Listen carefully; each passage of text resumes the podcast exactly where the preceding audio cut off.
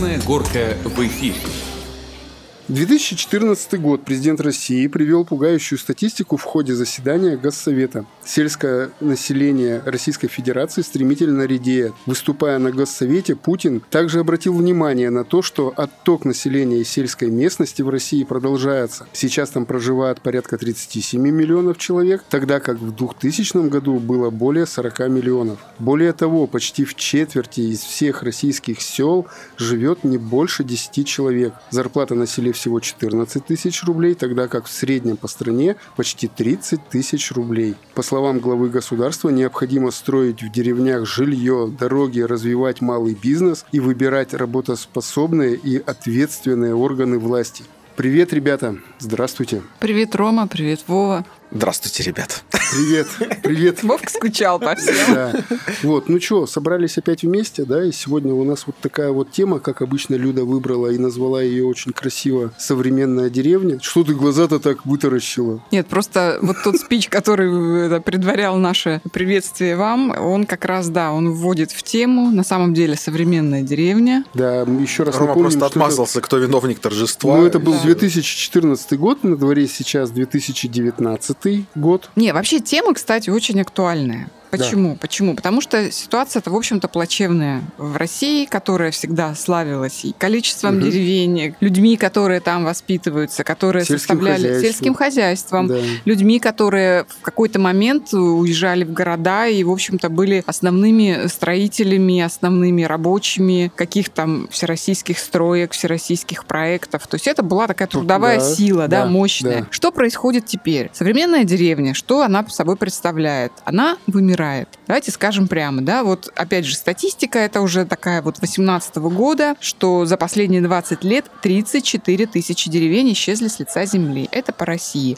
За последние 8 лет вымерло где-то 8 э, тысяч. То есть что происходит? Из них несколько деревень, несколько тысяч деревень, это где один, там два жителя. Угу, То есть, ну, да, фактически да. они тоже на грани вымирания находятся. Что происходит? Я думаю, что вы все все прекрасно понимаете, да, что мы не имеем в современной деревне и насколько современная деревня российская отличается от современной деревни, если ее так можно назвать, европейской, я думаю, что тоже всем все это понятно, кто хоть раз побывал за пределами России. Ну, вот смотрите, особое мнение сейчас, которое нам э, вливают в уши, ну, так, давайте так скажем, что такого количества деревень, э, ну, оно и не надо, потому что э, Россия развивается в своем направлении, у России есть свой взгляд на происходящее, что это должны быть огромные города, ну, как вот мы так Но скажем. это даже не только Россия, Ром, это вообще тенденция такая мировая, да, говорят футурологи, мое любимое слово, mm-hmm. о том, что вот укрупняться будут, да, вот эти поселения народа, да, и все будут консолидироваться в каких-то вот в крупных ну, мегаполисах. Говорят, ну, скандинавские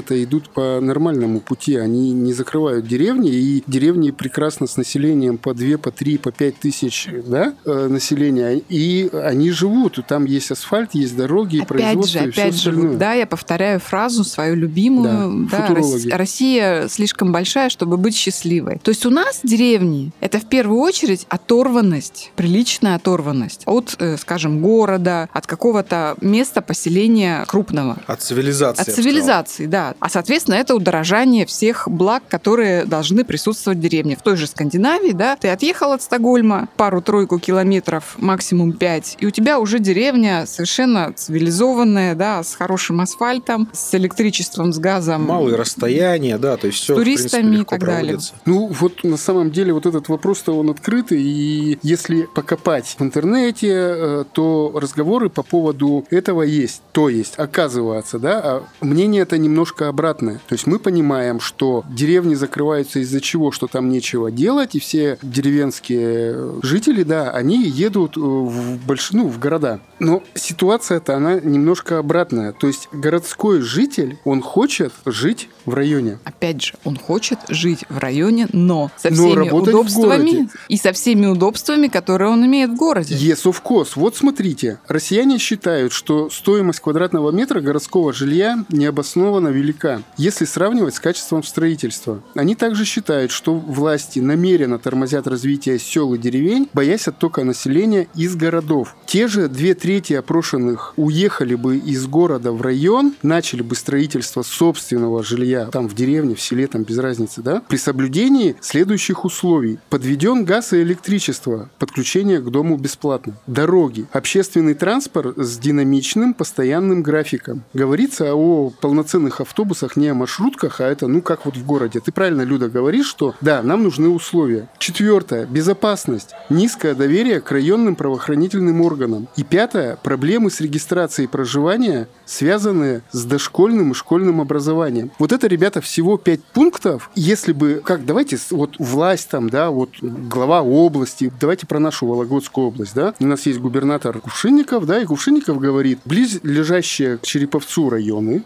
да, вот деревни, села, газифицировать, провести электричество, сделать нормальное межевание, то есть, да, участков, подготовить, проложить дороги, как мы едем там клубные э, эти поселки, покупать себе дом, там участок, мы наглядно, мы приезжаем, мы видим, есть э, вода, подведен газ, электричество, вот отсыпаны дороги, ты понимаешь, вот этот клочок земли твой, и ты берешь и строишься без разницы сколько лет. Он же говорит, надо создать программу о том, чтобы область, так как мы налогоплательщики, мы платим налоги за дороги, дороги, в том числе за транспорт, ну это все платят, да, вот это, разработать схему маршрутов автобусов, и это постоянно и финансируется, датируется, потому что убытки все равно будут. Проблема со школами, она в чем? Я городской житель, я прописан в Череповце, у меня есть ребенок, ребенок по прописке, да, э, он ходит в школу, да, или же пошли там с каким-то уклоном, но я все равно прописан в городе Череповце, и я имею право в эту школу попасть. Каждые четыре... Вы можете меня поправить. Каждые четыре года ты заново показываешь там документы, что вот ты на самом деле там прописан. Но за это время я уехал жить в район и прописался в районе. Я построил дом, это моя собственность. И вот тут начинается загвоздка. То есть, понимаешь, как бы качели. Вроде бы тебя и не выкинут из школы,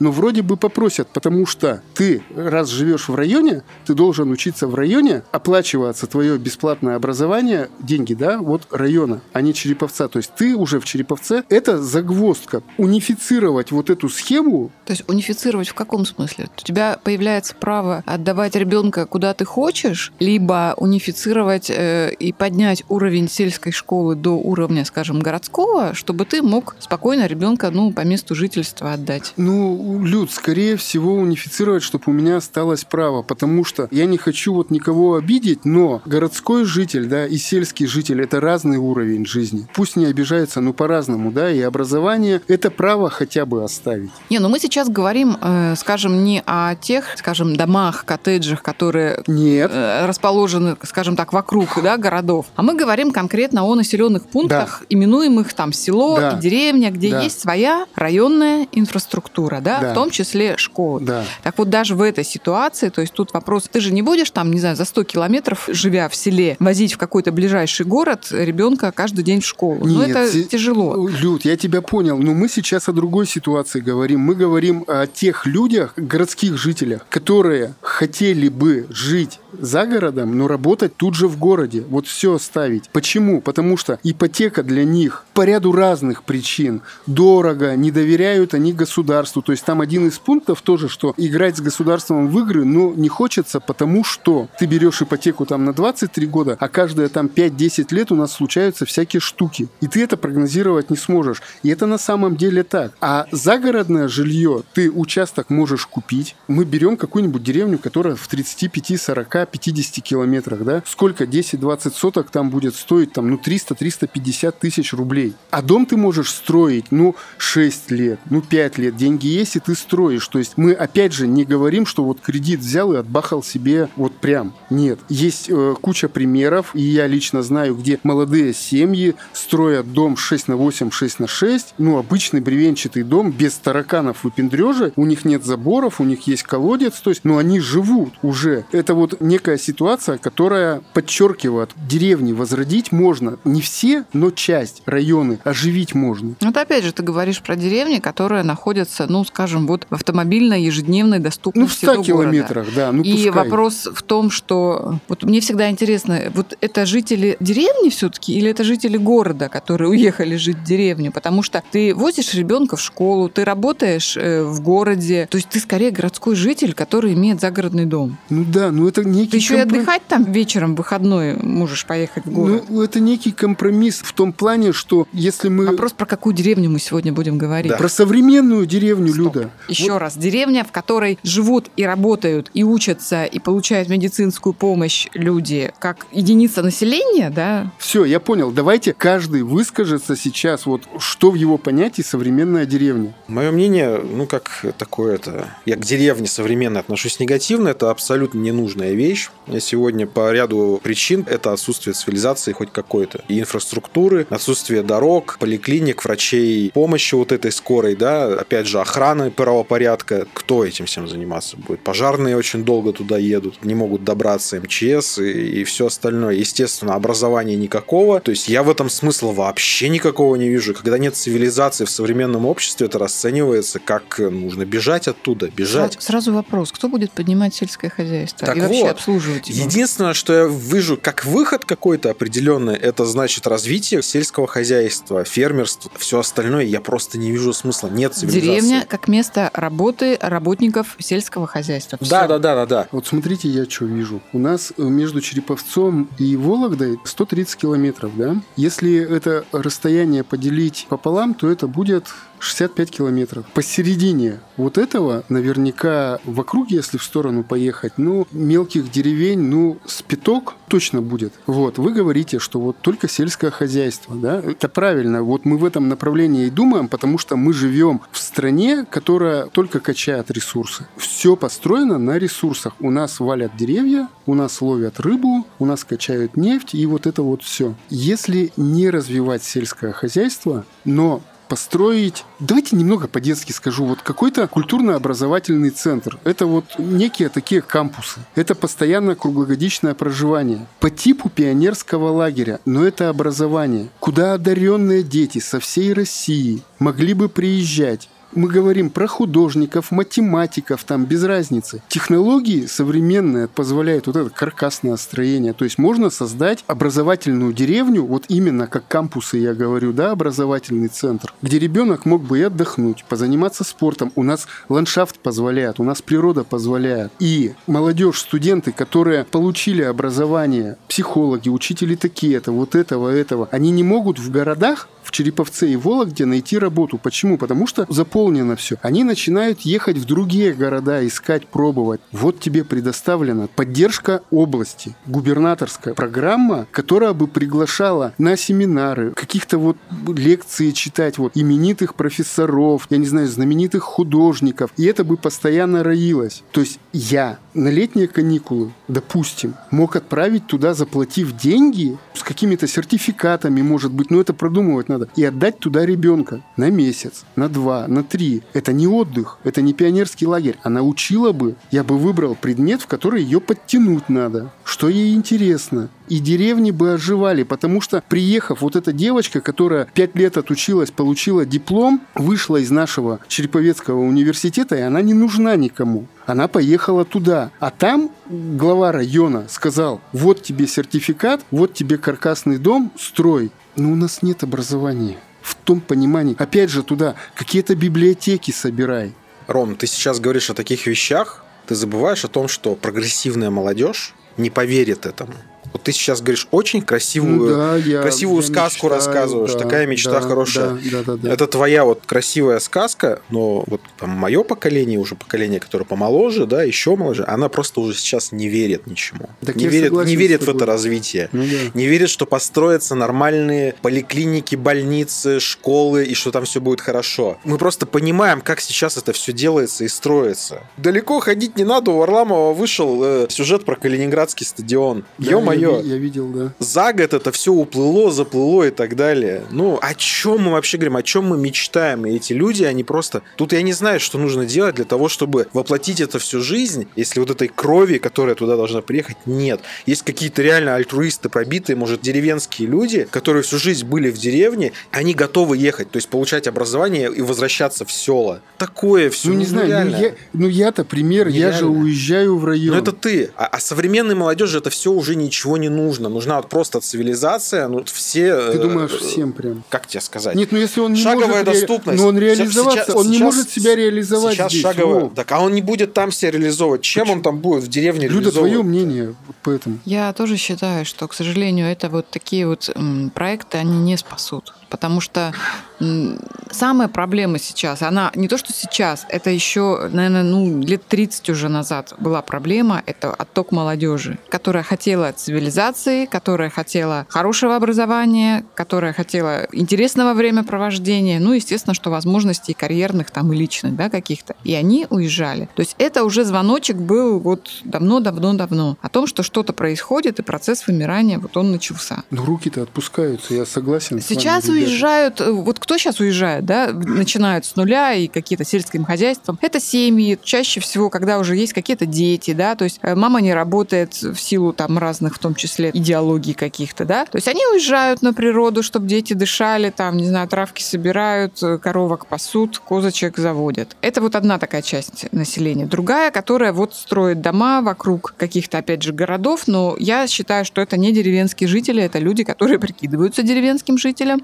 в том числе И ты, я, Рома, да. да. То есть люди, которые хотят иметь свой кусок земли, но хотят всех вот Мгм. благ города, да, Да, и да. если вас просто вот оторвать и кинуть в деревню, ты, я думаю, что через месяц там взвоешь, Ну, согла- да, скажешь, блин, да. какого тут нет интернета, Мгм. медицинской Да, да. точки и нормального образования, и сходить вечером некуда на фонтан, а ну-ка давай обратно в город. Понимаешь, на самом деле это дело привычки, то есть надо вот вырасти там, наверное. Так все правильно. И Вовка правильно говорит, что деревни, они умрут. Если мы не понесем туда блага цивилизации, то они вымрут. Так, э, Так кто понесет так нет, их? Никто а ради никуда не чего? Ради того, кто туда, в эту деревню поедет-то, полезет? Я очень страшную вещь сейчас скажу. Вот почему-то люди, которые сейчас находятся во власти, они думают, что они вправе решать за тех людей, Мгм, что это вот нужно сейчас Мгм. людям. мгм, мгм. Особенно молодежь, они ее не слышат. Мгм. Они ее не слышат и не хотят услышать даже. Вы услышите, что нужно им сейчас. Не вот эти всякие вот сиюминутные радости, да, а вот что-то более-менее глобальное. Нет диалога никакого. Либо это на уровне какой-то демагогии невероятной. То есть мы же все знаем, когда урбанисты встречаются с нашими властями, вроде бы, вот, встреча властей с урбанистами, замечательно, урбанист стоит там, рассказывает такие великолепные вещи, да, что нужно вот это, вот это нужно. Вот люди при власти сидят, кивают, и они соглашаются с тем, что это нужно делать. Денег нет. Денег Нет, и денег-то нет. Это не заложено и не будет заложено в ближайшее время точно. Нужно искать каких-то спонсоров, как обычно. Мы говорим из городов, вот как Череповец, уезжают молодежь. Что говорить про деревни? Там можно смотреть кучу сюжетов, которые сейчас вот мы там вот построим детские площадки в деревнях, там тыры-пыры, тыры-пыры. И мы приходим именно к тому, что, ну, можно это как-то поддерживать, оживлять на аппарате искусственного дыхания. Нет, Вот я см- вообще считаю, что, конечно, должен быть какой-то вот, во-первых, пробитый человек на что-то, да, и Мгм. вот идеолог такой, вдохновитель, и реально крепкий хозяйственник. Противное выражение, но вот в деревне без него никак, да. Вот мы говорили в недавнем эпизоде про кулаков, которых Мгм. называли крепкие, да. Мгм. Вот этот крепкий, он должен быть в деревне. У нас их раз-два и обчелся. Чтобы что-то сделать, какие-то вот проекты, о которых ты, Ром, говоришь, да, нужно это делать. У нас же что Глаза происходит, да? У нас же вот проще все убрать, да, школы. Ходит три ученика в деревенскую школу. Какое у нас решение принимается? Закрыть школу. Закрыть. Да. Закрыть. Пофиг, что там 100 километров ребенку ездить каждый день. Ничего, автобусик какой-нибудь, пазик там, а то и пешочком где-то дойдет. Понимаете, вот, вот у нас решение проблемы. Закрыть. То есть, чтобы что-то делать, нужно что-то делать. Ну, вот Никто смотри, этого не ну, хочет, всё- потому что это ну да. денег нет и не очень выгодно, Ну да. скажем так. Вот смотрите, у нас сколько? У нас э, записано, ну, 22-23 эпизода. Какие-то выложены, какие-то, да, лежат в консервах. Я чего хочу сказать и плавно перейти к нашему гостю, да, послушать, позадавать ему вопросы. Вот все эти 24 эпизода, они скреплены одной вот ниточкой, одной цепью.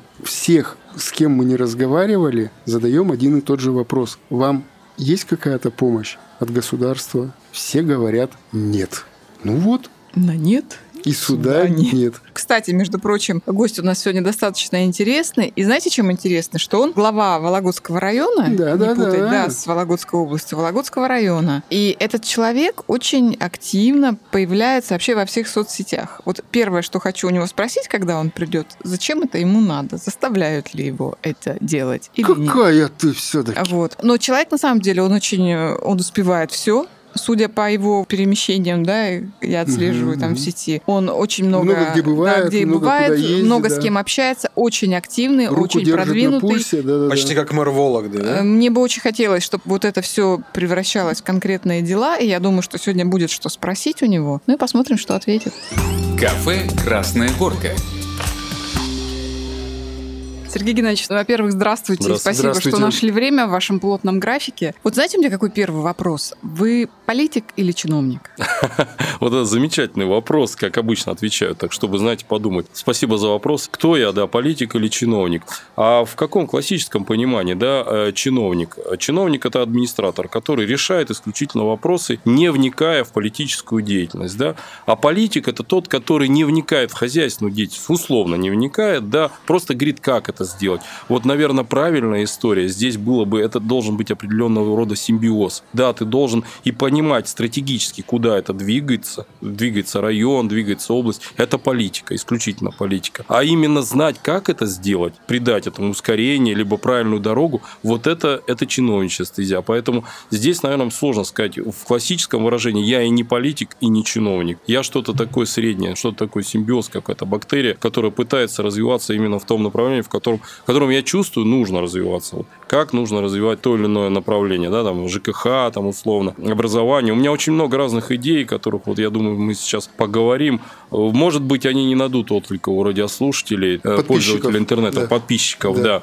Но это мое мнение, я бы хотел здесь высказать и свое личное мнение как человека, и не просто как чиновника. да нет, замечательно будет, если Поэтому да, вот к нам приходят представители власти и Да. вот говорят, что я хотел бы личное мнение, потому что на самом деле это большая редкость. И давайте поговорим вот о личном мнении, в том числе на тему, которую мы сегодня вот заявляли, Да, Тема «Современная деревня». Современная Тема деревня. грустная, сразу говорим, да. Да. вот мы, предваряя встречу с вами, обсуждали, и хочу вам повториться, да, вот статистика такая Да. была, это по поводу того, что 34 тысячи деревень исчезли с лица э, земли за последние 20 лет. Вот какая перспектива? Давайте об этом. И почему это все происходит? Давайте, давайте поговорим об этом. А мы, опять же, возвращаемся к философскому вопросу, что первичнее, да, яйцо, курица. Мы говорили о том, что деревня живет, потому что есть сельхозпредприятие. Вы сможете это спорить? Я Нет. думаю, что нет. Нет. Нет. Но при этом, соответственно, одно сельхозпредприятие, особенно современное, не остановит процесс э, исчезновения деревни, так скажем. Оно не остановит, да. Суперсовременная ферма, где работает, допустим, 5-6 человек и стоят роботы, и она стоит где-то порядка э, в инвестиционном плане 300-400 миллионов, в принципе, она может существовать и без деревни. Правильно? Тогда не хватает социальной сферы. Что там должно быть, чтобы осталась там молодежь? Клуб должен быть? Возможно, да. Спортивные площадки, школы современные, цифровые, да. Соответственно, садики, да. И мы вернулись к тому, что должно быть. А потом начинаем резонный вопрос задавать, а как это сделать? А где это деньги на то, чтобы там в одну небольшую деревню все эти блага цивилизации нести? Нет такого возможности. И мы вот остались с тем, с чего начали, да? Что нужно сделать, чтобы деревня существовала? Вот вы э, правильно задали тему разговора. Вот раньше их было вот 3-4 тысячи. Вот вы заходите в деревню, заезжаете туда, видите, вот просто вот даже вот при въезде или лево, или право, смотрите разрушенные стены или фундамент, задают вопрос местному жителю, если таковые остались, что это? И он говорит, там была ферма. Правильно? Нет ни одной деревни, где не было никакого производства. Сколько тогда обслуживали эту ферму человек? 20-30 человек доярки, которые это все делали вручную, да? Стадо какое было? Ну, 100, 200, 300 коров, условно, не больше. Все. Паслись они где? Летние дойки. Вот эти заборы, которые остались, там где-то летние фермы разрушены. То же самое. Сейчас какие технологии? Все это внутри одного комплекса, никто никуда не выходит. Сколько тогда, соответственно, была производительность, да, вот на одну доярку, на одну корову? Ну, 2-3 тысячи. Сейчас 12 тысяч литров. Мы, конечно же, то, что касается объема производства, мы его абсолютно не сократили. Да, может быть, где-то сократили за счет исчезновения ЛПХ. То есть нет сейчас коров при усадебном, так сказать, своем в дворовом хозяйстве, так скажем. Но на фермах все достаточно хорошо. Все это функционирует, все это идет, но при этом, соответственно, уже такого объема инвестиций в какую-то маленькую деревеньку уже не требуется. Что делать дальше? Как мы можем придать импульс развития? Сельхозпредприятие – это уже определенно 100% не выход. Да, это как вариант. То есть Где- отсутствие рабочих мест это Да. тоже проблема. да, это тоже проблема. Сельхозпредприятие, да. Но при этом, соответственно, понимаем, что нужно делать. И вот здесь возникает вопрос, как и что. Но для себя. Районы все разные, да. Мы понимаем, Вологодский район там значительно отличается от Тарновского, Кичгородецкого. Абсолютно, да. Вот, А допустим, чем? туристическая привлекательность. Здесь я, у меня логистика хорошая, да, промышленное производство, то же самое. Я То могу... есть это, это перспектива Это в этом перспектива, видите? да. Мгм. Это вот реальная перспектива. Не надо циклиться только на этом. Туризм, безусловно. А какой туризм? Интересная идея, которую вот буквально недавно обсуждали со студентами Государственного университета управления в Москве. Транзитный турист. Вы все являетесь транзитными туристами. Вы поехали на юг на автомобиле. Вы просто едете, смотрите, ага, или позвонили знакомому, вот здесь кафешка, вот здесь можешь что-то посмотреть, можешь остановиться. А если это все системно делать? Вот Вологодский район именно в выгодном положении именно этом, да? То есть это нормальный сервис туристический, который, когда человек едет вот просто приехал остановиться и тут что-то посмотреть. Вот тот же самый ЕС, допустим, да? А, сервисный комплекс магистрали, где у нас ретро-автомобили. И предварительно вот сейчас э, уже разговаривали с инвестором, вы увидите или видели в, Нов... в сторону Новлинского, в сторону Кириллова, это вот эти непонятные такие миниатюры пейзажные, башни там, соответственно, Эйфелева башни, там в виде Ноева ковчега будет и гостиница, и кафе. Вот именно так, не просто там баранка, да, баранка есть в Архангельской области, там Ярославской, условно, по всей России. То есть вы выбираете, нужно, за- своя фишка. нужно зацепить фишкой, да, и фишка еще и продукты, продукты, продукты. Не, ну хорошо, мы тогда говорим вот, да, местоположение. Но есть же тысячи деревень, которые не обладают вот этой транзитной удобным расположением, да, ну, то есть их перспектива вымирать. Нет. Интересная история. Я очень долго обсуждал этот вопрос у нас с депутатом Государственной Думы, вы его прекрасно знаете, Шулепов Евгений Борисович, который начал развивать Сметанина. Я говорю, как? Ну, создали клумбы там, они хорошую клумбу там сделали, значит, спортивную площадку, безусловно, это позволяет. Как? Я говорю, как сохранить деревню? Вот надо возродить промыслы, как вариант. Что-то найти, какую-то изюминку, какого-то человека, какую-то забытую, наверное, производственную такую историю, которая могла бы действительно возродить деревню. Ну, как- Зачем как возрождать это- промысл? как Что это, это- даст? как что это даст? сделать? Молодежь Да. вернет? Вот вопрос. С одной стороны, я с ним согласен. Что это даст? Это, по крайней мере, даст то, что вот хотя бы какая-то жизнь будет в этой деревне теплиться. Да? В противном случае она завтра закончится вообще, да, если даже этого не будет. Э, Молодежь вернуть в ту или иную деревню, но это достаточно это дорого стоит. Что нужно сделать, я уже говорил об этом. Это нужно э, на самом деле комплекс мероприятий каких-то. Э, Сейчас на разных уровнях и в общественной палате, вот я а, год назад был, обсуждали вообще стандарты деревень, да, что должно быть в стандартную деревню входить. Там, допустим, шаговая доступность до дома культуры, до спортивного зала, до школы, на каком расстоянии, в каком процентном отношении должен быть асфальт, грунтовые дороги, да, должно ли быть там сельхозпредприятие или не должно быть. Разные стандарты деревень, и они там и по количеству, и по оснащению вот социальными объектами, они будут меняться. Поэтому разные есть подходы к решению этих вопросов. Вопрос в том, что насколько это будет эффективно работать, Э, допустим, приезжая в ту же самую Белоруссию, вот э, буквально тоже год назад был, они агрогородки показывают. Вот агрогородок, хорошая идея, она просто называется агрогородок. А это вот на самом деле современное состояние, вот, э, наверное, э, уже окончательно вот советского периода, когда начали создавать вот э, на базе крупных сельхозпредприятий, соответственно, коттеджные поселки, да, где там формировались и производственная сфера, это специалисты того или иного предприятия, и, соответственно, социальная сфера. Это были такие вот достаточно ровные улицы с понятными строениями, то есть стандартные коттеджи. Вот это называется агрогородки. У нас же это тоже есть. Если мы немножко на юг э, двинемся с вами, да, там Белгородская, там Воронежская, там Ростовская, там вот эти агрогородки так называемые существуют. Это функционирует. У нас с этим сложнее. Что мы можем предложить? Какое сельхозпредприятие мы можем сделать? Какое крупное, масштабное, чтобы там создать вот такой агрогородок? Нет. Наверное, это сложно будет сделать. Нам что-то нужно другое. Что нам нужно? Вот об этом надо думать. Сейчас хорошие инициативы губернатора, то, что касается Вологодского гектара. Сможем мы э, возродить деревню? Отчасти да. А почему нет? Если, допустим, человеку интересно заниматься фермерством, там, у нас по ЛПХ совсем все сложно. У нас очень мало э, личного подсобного хозяйства. Самое главное, запрос у населения есть. Нужно просто правильные механизмы департаменту сельского хозяйства. Вот мы а, активно с ними общаемся. Каким образом поддержать нашего фермера? Обычного фермера, который готов вернуться в деревню и возрождать сельское хозяйство. В первую очередь для себя. То есть это сыр, это, соответственно, шерсть, это молоко, возможно, да. Как поддержать, чтобы они вернулись? Губернатор решение принял, да. Вологодский гектар, пожалуйста. А чем Вологодский гектар отличается от другой программы? Ну, даже не программы, а вот я приехал, взял кусок земли и начал ее разрабатывать. В чем плюшки? Плюшки в том, что, соответственно, здесь дополнительная, э, во-первых, льгота на э, выделение этой земли, да, заявляются уже практически сейчас, насколько я знаю. То есть, ну вот, э, могу соврать, ошибаться, но порядка 200 заявлений. Как только было анонсировано вот это, А люди знают, Это что городской вообще? житель или это сельский? Вообще все. Поймите, это не городское, не сельское, это вся Россия. А может землю-то хорошую дают, Подож- потому подождите, с России в С Вологодскую России, область, на Вологодскую- Вологодский Ну, да, как- это как вот и, дальневосточный вот, гектар, вот, вот и есть самое. такая фишка, да, как дальневосточный гектар. Конечно, там можно все что угодно делать, да, ну, в зависимости от тех целей, которые, соответственно, предусмотрены данной программой. Но больше это ЛПХ, личное подсобное хозяйство. Это вот пчелы, это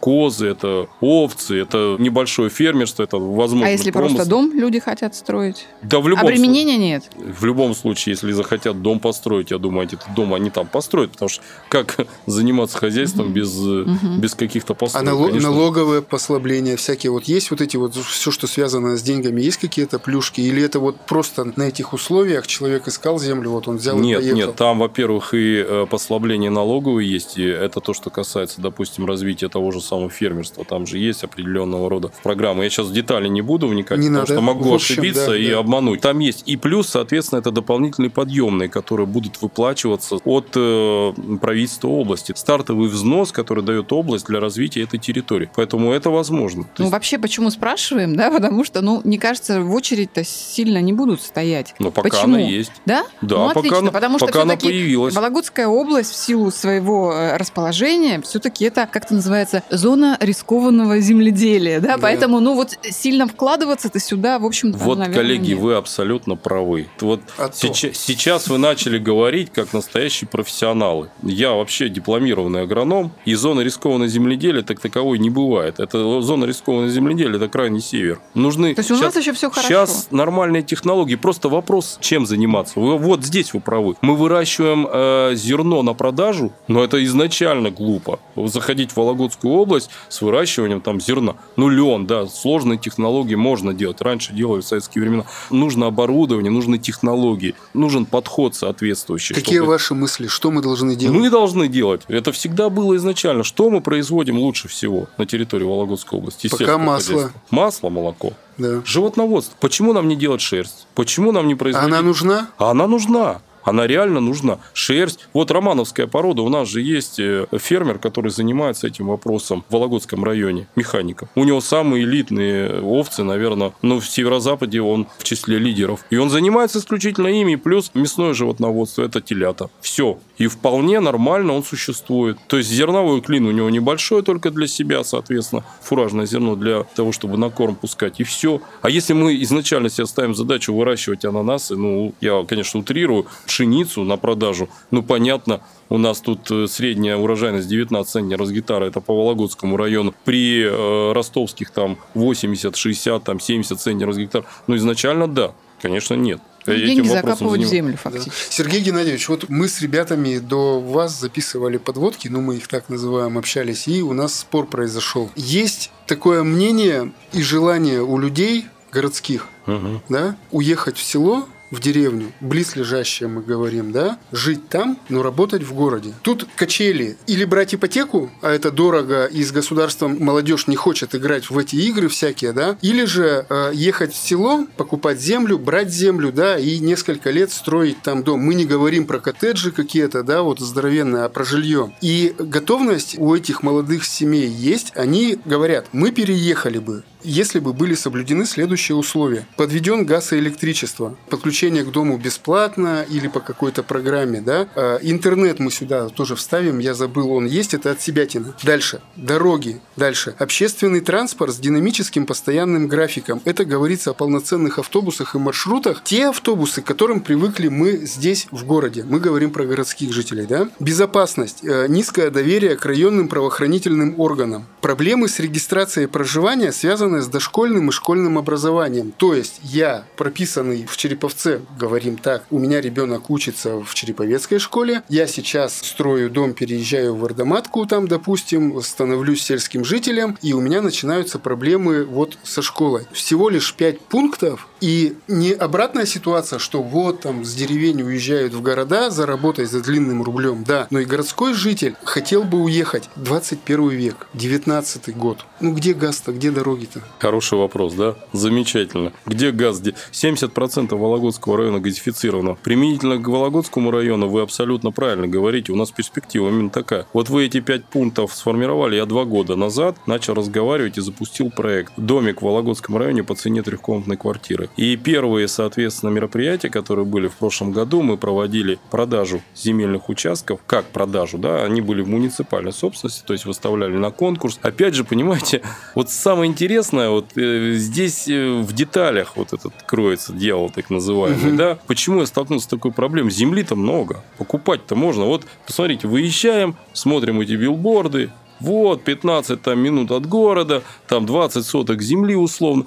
Получается, это, соответственно, частная какая-то земля, который товарищ такой, не совсем добросовестный. Я не буду сейчас никого критиковать, я просто привожу пример. Иногда нами жевал и продает. Когда он, человек покупает эту землю, говорит, а там в перспективе будет газ, в перспективе будет дорога, в перспективе будет свет и интернет, все будет хорошо. То есть он продал и пропал. Человек остался, собственник земельного участка, идет в муниципалитет и говорит, слушайте, Дайте а где газ. дорога, где Обещали. газ? Вы же обещали. Я начинаю спрашивать, кто обещал? А Вася там какой-то там, вот этот вот. Я же у него покупал. Он сказал, что муниципалитет гарантирует. А мы же власти доверяем. Ну, это же территория ваша. Вологодский район, Сергей Геннадьевич, Вологодский. Так Нет, отвечайте ну это за нее. ситуация с вновь проданными землями. Да, мы Если говорим, про ваше деревни, хозяйство, которые Сергей уже, да, Геннадьевич. У вас Всё- есть деревня, где 10 дворов, там 3 двора живет, и она вот стоит разваливаться. Вам, как хозяйственнику, за это больно. И вот люди, которые проживают, вот мы разговаривали, три человека ходит, что ж со школами? Закрываем. Что с медпунктами? Закрываем. Нерентабельно. Убираем.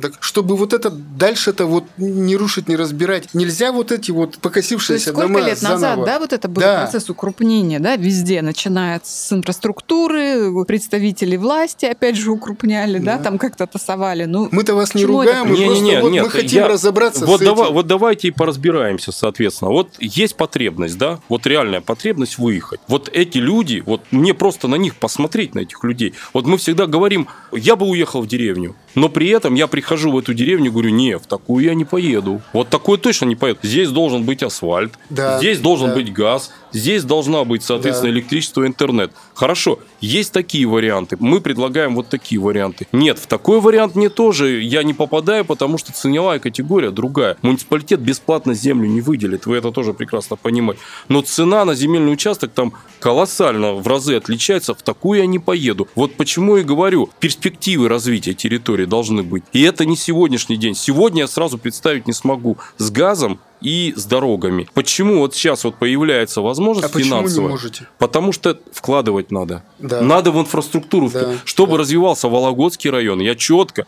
и своим коллегам, я говорю, уберите все свои, соответственно, социально-экономические развития прогнозы. Это абсолютно не то. Чтобы развиваться, чтобы забирать этого жителя потенциального, нам нужно вкладываться в инфраструктуру. Все правильно. С автобусным сообщением это долгая история. А Мы понимаем, вот можете объяснить? мы прекрасно понимаем, что частного транспорта вполне достаточно. Вполне достаточно. Со школами, садиками я разобрался. У меня нет очередей. Еще дополнительный садик я строю по решению губернатора. Очереди с садиками закрываю. Укрупняю я делаю, соответственно, вот тоже акцент, знаете, какой интересный. Просто сейчас все укрупнения сводят к оптимизации. Специально делают же, говорят, чтобы сократить, все закрыть. Есть школа, есть садик. Школа проектной мощности на 400 человек, садик на, условно, на 300. В садике 20 человек, в школе 100. И все это, конечно, серьезно бьет по бюджету, по одной коммуналке. Понимаете, какие суммы? Что я должен сделать, по вашему мнению? Укрупнить. Вы скажете, зачем? А перспектива развития территории, если будет? Хорошо, укрупнить с перспективой могу? Могу. Я понимаю ближайшую десятилетку. И укрупнить не просто соединить, а сделать образовательный центр. Что и сделано, допустим, в Агарково. Первая федеральная площадка – это агрообразовательный центр, где будем, соответственно, уже со школы готовить людей, детей, которые перспективе могут вернуться сюда. Как вернуть молодежь на село? Вы городского жителя не вернете и не скажете, живи в деревне. Вот если ему захочется, он, да, он правильно, он будет работать в городе, жить в деревне, потому и он, у него должны быть городские условия. Вы не найдете мне другого и не покажете, ребята, я согласен на это из города. Мы должны создать там условия для того, чтобы он чувствовал себя Да, как да, в да, городе. как в Просто городе, это своя территория, закрытая забором, рядом садик, рядом школа, он поехал на работу, у него все хорошо, все двигается. Это новый формат развить. Что вернуть вот про те деревни, которые мы говорим? Вот те, которые за 20, за 40, за 30 километров, там такого же не будет, вы же понимаете. Туда не будет асфальта в перспективе, хотя бы там в ближайшие десятилетки, да, туда не будут, возможно, ходить рейсовые автобусы. Да, будут там какие-то маршрутные такси, можно это все сделать. Туда вести очень долго и дорого газ, если там 2-3 домика, да. Вот туда надо привлекать именно аграриев, тех, кто действительно к селу, вот те, кто с кровью это впитал, кто готов жить в деревне, кто готов, соответственно, этот быт понять и разделить. Такие тоже есть. Вы скажете, нет, есть. Если мы с детства начнем этим заниматься, то мы таких и воспитаем. Да, вы скажете, какая странная перспектива, Сергей Геннадьевич. Но тогда вы мне предложите другой альтернативный вариант. У вас вариант только единый взять огромное количество средств и сделать новую современную деревню. Вот бах ее. Но это вот то, чему мы сейчас и говорим. Это укрупнение деревень. Вот я, конечно, может быть, что-то не понимаю, но вот тот же аграрий, который живет там за 20-30 километров в деревне, где нет дороги. Много чего нет, скажем, да, но у него там ферма. Но вопрос же сбыта, он же должен куда-то возить свой продукт, молоко, мясо, а если нет дороги? То есть аграрий говорит, да нафига мне это надо, да? И нет, вот, мы... Ну... Не, нет, подождите, мы говорим о современной деревне, да, мы говорим об асфальте. Дорога, она должна быть в любом случае. Если хоть один человек проживает в деревне, дорога проезжая круглогодично должна быть обеспечена. Сергей Геннадьевич, это одно ну, положа нет. руку на сердце, но, но ведь же это нет. же не везде. Не везде. Далеко не везде. не везде. И у нас с этим проблема есть. Поэтому и мы понимаем, как с этим вопросом бороться. Два года мучился, как это сделать. С тем дорожным фондом, который есть, это вообще деньги просто на одну дорогу всю улетают. Создал свое муниципальное учреждение. Буду работать в этом отношении. К власти тоже такие же претензии. И я как уж на сковородке верчусь. А как не сэкономить, как сделать наиболее эффективно? Минимум затрат, максимум эффекта. И вот создал это предприятие. Покупаю свои трактора, грейдеры, КАМАЗы. И только так я смогу решить эту проблему по-другому не решу. Ждать, что мне когда-то свалится огромная куча денег, и я все дороги отремонтирую у себя в районе, вряд ли. Надо делать самому, надо двигаться. Зачем вы на эту должность согласились? Ну, вы же... Сам пон... себя спрашиваю. Два года назад вы спросили у меня, сам, сам себе сейчас до сих пор Нет, спрашиваю. мы не два года, мы сейчас вас спрашиваем, а вы вот в это попали, вот зачем? Не для красного словца, не вот понять. Вот, Нет, вот, вот понять. Вот давайте не для красного словца, да, если посмотреть на мою всю жизненную историю, на карьеру, то, наверное, она э, предполагает тот девиз, который у меня был изначально заложен, это вот ВДВ. Никто, кроме нас. И это правда не пафос. У меня нет ни одной должности, вот посмотрите мою историю, где было все легко и просто. Начинал с Федеральной миграционной службы, с городского отдела, где очереди по километру были. Разобрался там. Как-то судьба так складывается, что меня вот кидает именно туда, где наиболее такая непонятная ситуация. На меня обрушивается сразу вал критики, негатива всего на свете, что вот это сейчас потихоньку ситуация все равно управляется очень медленно. В муниципальной службе это происходит очень медленно, потому что эффективных механизмов, таких как, допустим, там у меня было, их нет. Мы упираемся в деньги, мы упираемся в колоссальных проблем бюрократический аппарат, когда каждый чиновник приходит и говорит, вот мой подчинен, как это лучше не делать, и как лучше бы так отчитаться, чтобы тебя не поругали за это. А как сделать, мне никто не предлагает. Вот и вот, вот этот геморрой, вот, извините меня, вот с этим я постоянно сталкиваюсь, постоянно кричу, ругаюсь. 70% администрации эволюционным, не революционным. Я не, не революционер, я шашкой не махал. Я понимаю, они все профессионалы, работают здесь не по одному году, и мне их мозги, и талант, и опыт нужен. Но пришлось с кем-то расстаться, потому что лень. Потому что вот эта вот зашоренность, вот это годами, да, отхожу на работу с 8 до 5. Вроде все. Я умею писать отписки. Вот это красиво. Первое, что я пришел, я запретил писать отписки. А отписка была такая по дорогам. В случае mm-hmm. дополнительного финансирования запланируем ремонт. До свидания. С подписью Вася. Да никогда, говорю, это дополнительное финансирование, пока в ближайшую перспективу не будет. Надо что-то делать. И вот начали делать вот это казенное учреждение. Хоть как-то реагировать на вот эти вещи. Тоже касается и мусорной реформы.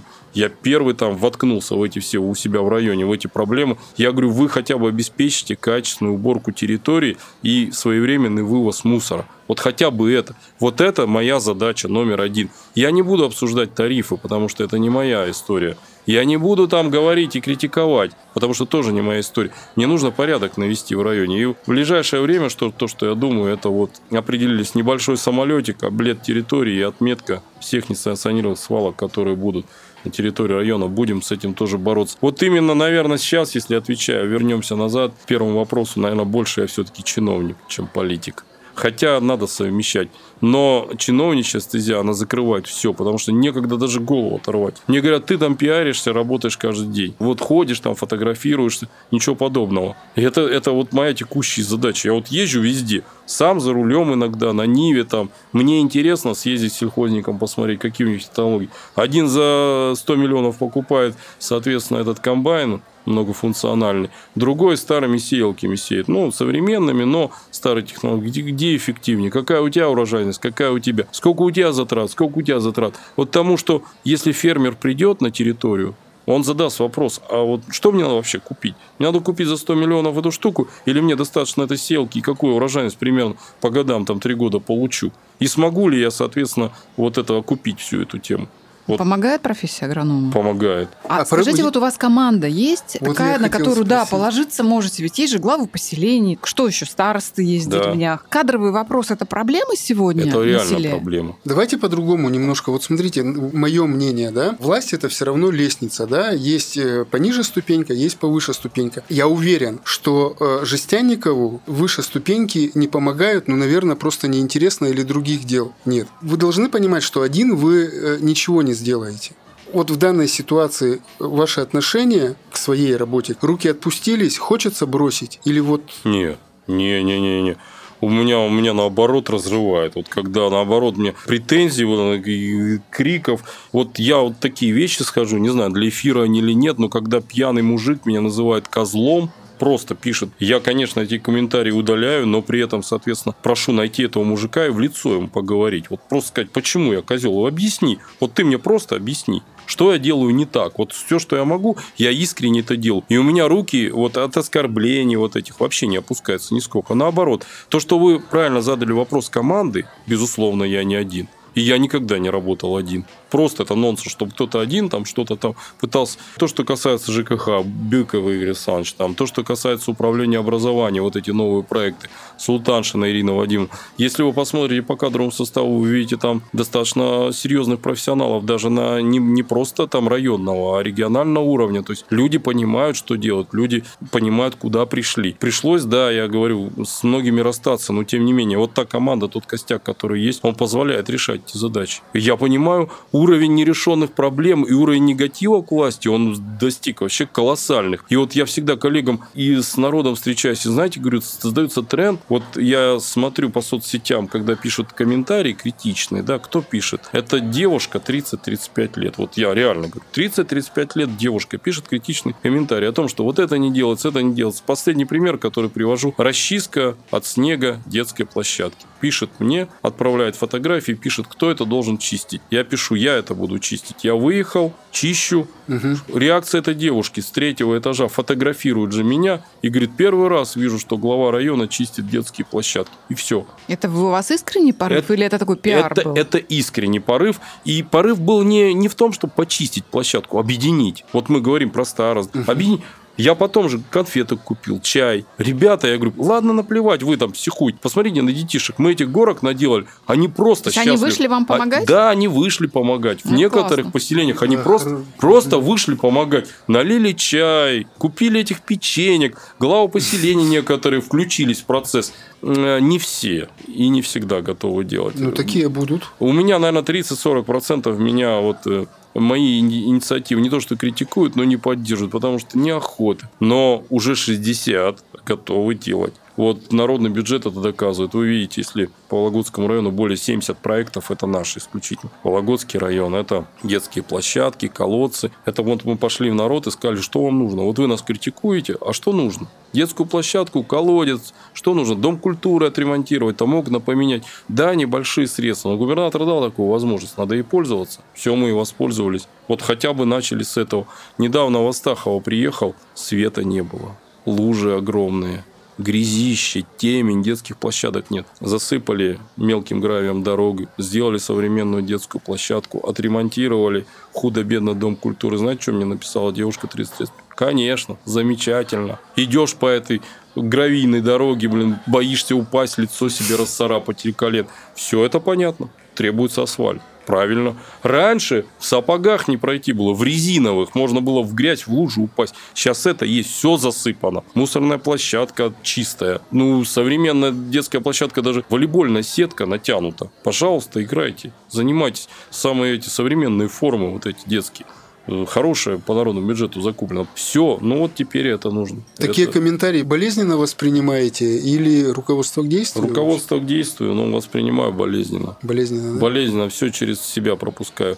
Ну вот так, вот такой характер, не могу я. Мне бы написали, знаете, как вот, Сергей Геннадьевич, давайте вместе. Вот есть такая, угу. такая идея, давайте. Есть же такие люди. Вот недавно парень приходил, хочу детскую площадку, принес мне проект. Вот, говорит, давайте сделаем, Сергей Геннадьевич. Так, блин, я в лепешку тут разобьюсь. С удвоенной энергией буду помогать, потому что человеку это надо. А когда вот, ничего не делать, но когда ты с окна наблюдаешь, как я расчищаю площадку, угу. у тебя в этой ситуации не, не возникает ни желания, ни порыва просто спуститься. Бабушки пришли. Вот бабушки вот с той советской закалкой, вот здесь, да, Здесь, конечно, сколько ну, им пришлось пережить. Ну, конечно, ну надо же, да, помочь. Давайте все вместе расчистим этот снег. Ну, почистили, привели в порядок замечательно. И, и времени-то понадобилось полдня максимум на это все. В этом отношении для себя задачу ставил еще не только как-то, знаете, решить какие-то ключевые проблемы, которые есть, а как объединить население внутри этих поселков. Потому что тоже очень все это ну, разрознено, разорван. Себя, Спортивно-культурные мероприятия. Вот это начинает тоже у нас работать активно. Пропагандирую спорт, активно сейчас и культуру, и помогаю культуре, и дополнительные единицы буду вводить. Именно чтобы вот как-то население объединить, чтобы было возможность прийти вечером куда-то, спектакль, концерт исключительно свои только свои. Сколько у нас стало? Я все отсмотрел. Я и пример приводил. Вот говорю, иногда главам поселения, главам районов нам надо прийти не на 10 минут поздравить, цветочки вручить, пожать руку и уйти через 10 минут, сказать, это я к себе в первую очередь с критикой отношусь сейчас.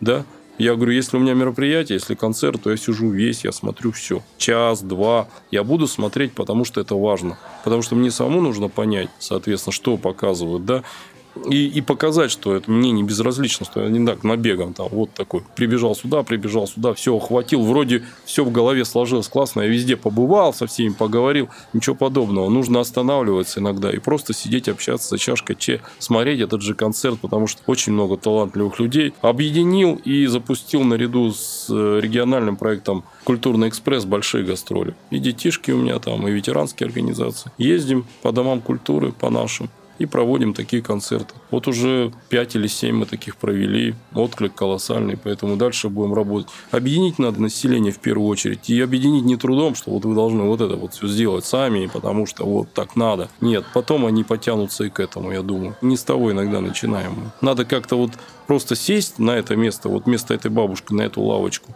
вот так, спокойно сесть, выдохнуть и подумать. Вот я вот сижу на этой лавке, что мне в первую очередь хотелось бы? Что нужно? И вот я смотрю на вот этого парня, бегающего тут по району, размахивающегося руками, там будет все тут, расскажешь, вот на самом деле верю я ему или нет. И вот когда вот так сядешь, посидишь на лавке, ты, наверное, поймешь, что тебе в первую очередь надо делать и какие приоритеты расставлять. Вот это абсолютно важная история. Не надо думать, что те люди, которые живут здесь, они, они не знают, не понимают, им все равно. Нет, им не все равно.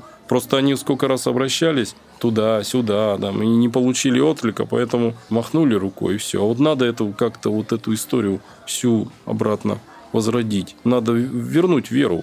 Мы одно общество, мы одни люди-то. Цель-то одна у всех. Все должны быть одни, одним путем, а не эти туда, эти сюда. За что чиновник не любит Жестяникова? Чиновник? Ну, Мой чиновник. Да любой. Ну вот в Вологодской области. Но вы же наверняка кого-то раздражаете. Да. Вот, а вот, да, вот это честный что... разговор от вас. Наконец-то. Да, потому что вы сознательно выбрали стезю не просто чиновника, а публичного чиновника. Мы прекрасно вот, видим ваши странички в соцсетях, следим за вами. Сразу говорю, удивляемся количеству передвижений и встреч, которые вы проводите. Но вы же это делаете специально на публику. Своего рода такой отчет. Да. Опять же, вернусь да. к тому, что сейчас это стало очень модно, популярно среди многих. Где-то говорят, что это обязали чиновников это делать. Вот ваша история это о чем? Давайте моя история. Моя история, отматываем много лет и смотрим Facebook, когда начинал развиваться, да, еще ФМС, был а, руководителем структурного подразделения правоохранительного, и тогда вообще в правоохранительных органах это вообще не воспринималось, как-то это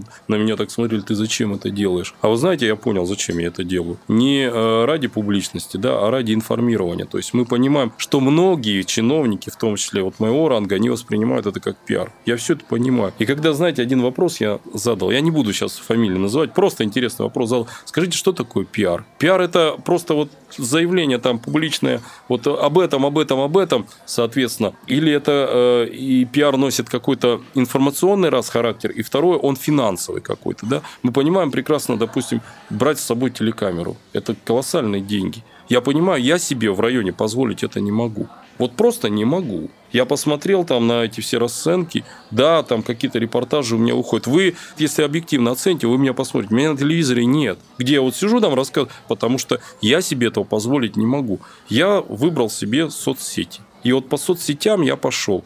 У меня многие вот ветеранские организации, все клубные организации, все школы, все садики у меня не в соцсетях. Я не обязывал, я просто рекомендовал, мы общались, говорю, я открыл все свои комментарии, сообщения. Вы не увидите, что у меня нельзя мне написать сообщение. Я специально... А вы отвечаете сам? Я отвечаю сам, да. Не, не всегда у меня получается, то есть у меня есть помощник, которым я иногда даю поручение, чтобы отработали вопрос и дали мне готовую информацию, я ее подсмотрю, а так я все смотрю сам, исключительно сам. И вот поэтому у меня онлайн бывает и 4, и 5 утра, ну вот не спится, проснулся, смотришь, что написали, где что прокомментировали, какой вопрос где задали. Поэтому я вот именно эту историю выбрал, и поэтому, наверное, пускай э, кто вот завистливый, кто действительно какой-то негатив ко мне испытывает, пусть считают это пиаром. Я не буду разочаровывать никого. Но я думаю, Считают что пиаром, вопрос-то пускай... у Ромы это как раз про коллег, да? Вот коллег, скажем, уровня тоже глав районов. Ну, напрягаются, наверное. То есть вы же раздражаете чем? Что вы что-то делаете, да? Вот я говорю, что мы тоже, опять же, сегодня обсуждали, то есть проще запретить, правда? Да. Запретить, а ну, сложнее что-то делать. У нас в России, да, контролировать это, это, нести за это ответственность ответственность, вообще ну, напрягаться да, по этому поводу. Вы напрягаетесь, вы что-то делаете, и тем самым вы раздражаете тех, кто, в общем-то, спокойно бы мог сидеть. И... Вы много запрещаете? Я стараюсь ничего не запрещать. Мы не зря вас выводим вот на этот разговор.